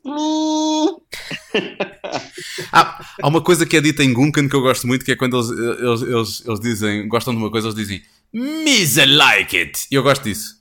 Ah, isso, é, isso é o chefe do. Isso É o o, chefe do George. o gordo, sim. Eu digo isso muitas vezes. Misa like it. Quando gosto de uma coisa. Cara, nu- uma coisa, eu nunca percebi no, no Jar Binks, aquilo é uma, é uma paródia a jamaicanos. Eu não, não, nunca consegui bem. Há quem diga, há quem diga, Ouvi um Bob Marley e pronto, e usavam, eh, falavam assim, como, se, como se fala na, na Jamaica. É, é, é um, bocado, um bocado o quebrar do, aquela ideia que em todo, em todo o universo se fala em inglês. Ok, eu já a falar inglês, mas há uma zona do universo que é a Jamaica. Porque não? Pois, pois, pois, pois. Misa Eh, smoke it. Se, se eu tivesse aparecido o Jar Jar Binks num filme, eh, logo haveria quem gritasse apropriação cultural. Hoje era imediatamente. Exatamente. Há uma teoria que diz que o Jar Jar Binks é um grande senhor Sith, por acaso. É verdade, é verdade. Olha, mas uma, uma das coisas que, o- que, que a série Clone Wars, eh, a, a- a série Clone Wars consegue dar também algumas pessoas ao Jar Jar Binks em alguns episódios. É Por verdade, incrível eles não o deitam fora. Não o deitam fora. Eh, alguns episódios são bastante cruéis para o Jar Jar Binks, porque ele faz imensa estupidez odiosa eh, e, e tu percebes, se calhar, que há ali um, um certo sentimento de epá, vamos assumir então que as pessoas odeiam este gajo e então vamos pô-lo a fazer merda. Eh, e, e não sei se vocês conhecem as, eh, há, há umas séries de, de- do Lego Star Wars em animação que são. O humor daquilo é, é tremendo. E nessas séries que são oficiais, epá, são aprovadas pela Disney e tudo, é, é- não, não são canon, mas são, hum, são, são aceitos como parte de- do universo eh, Star Wars.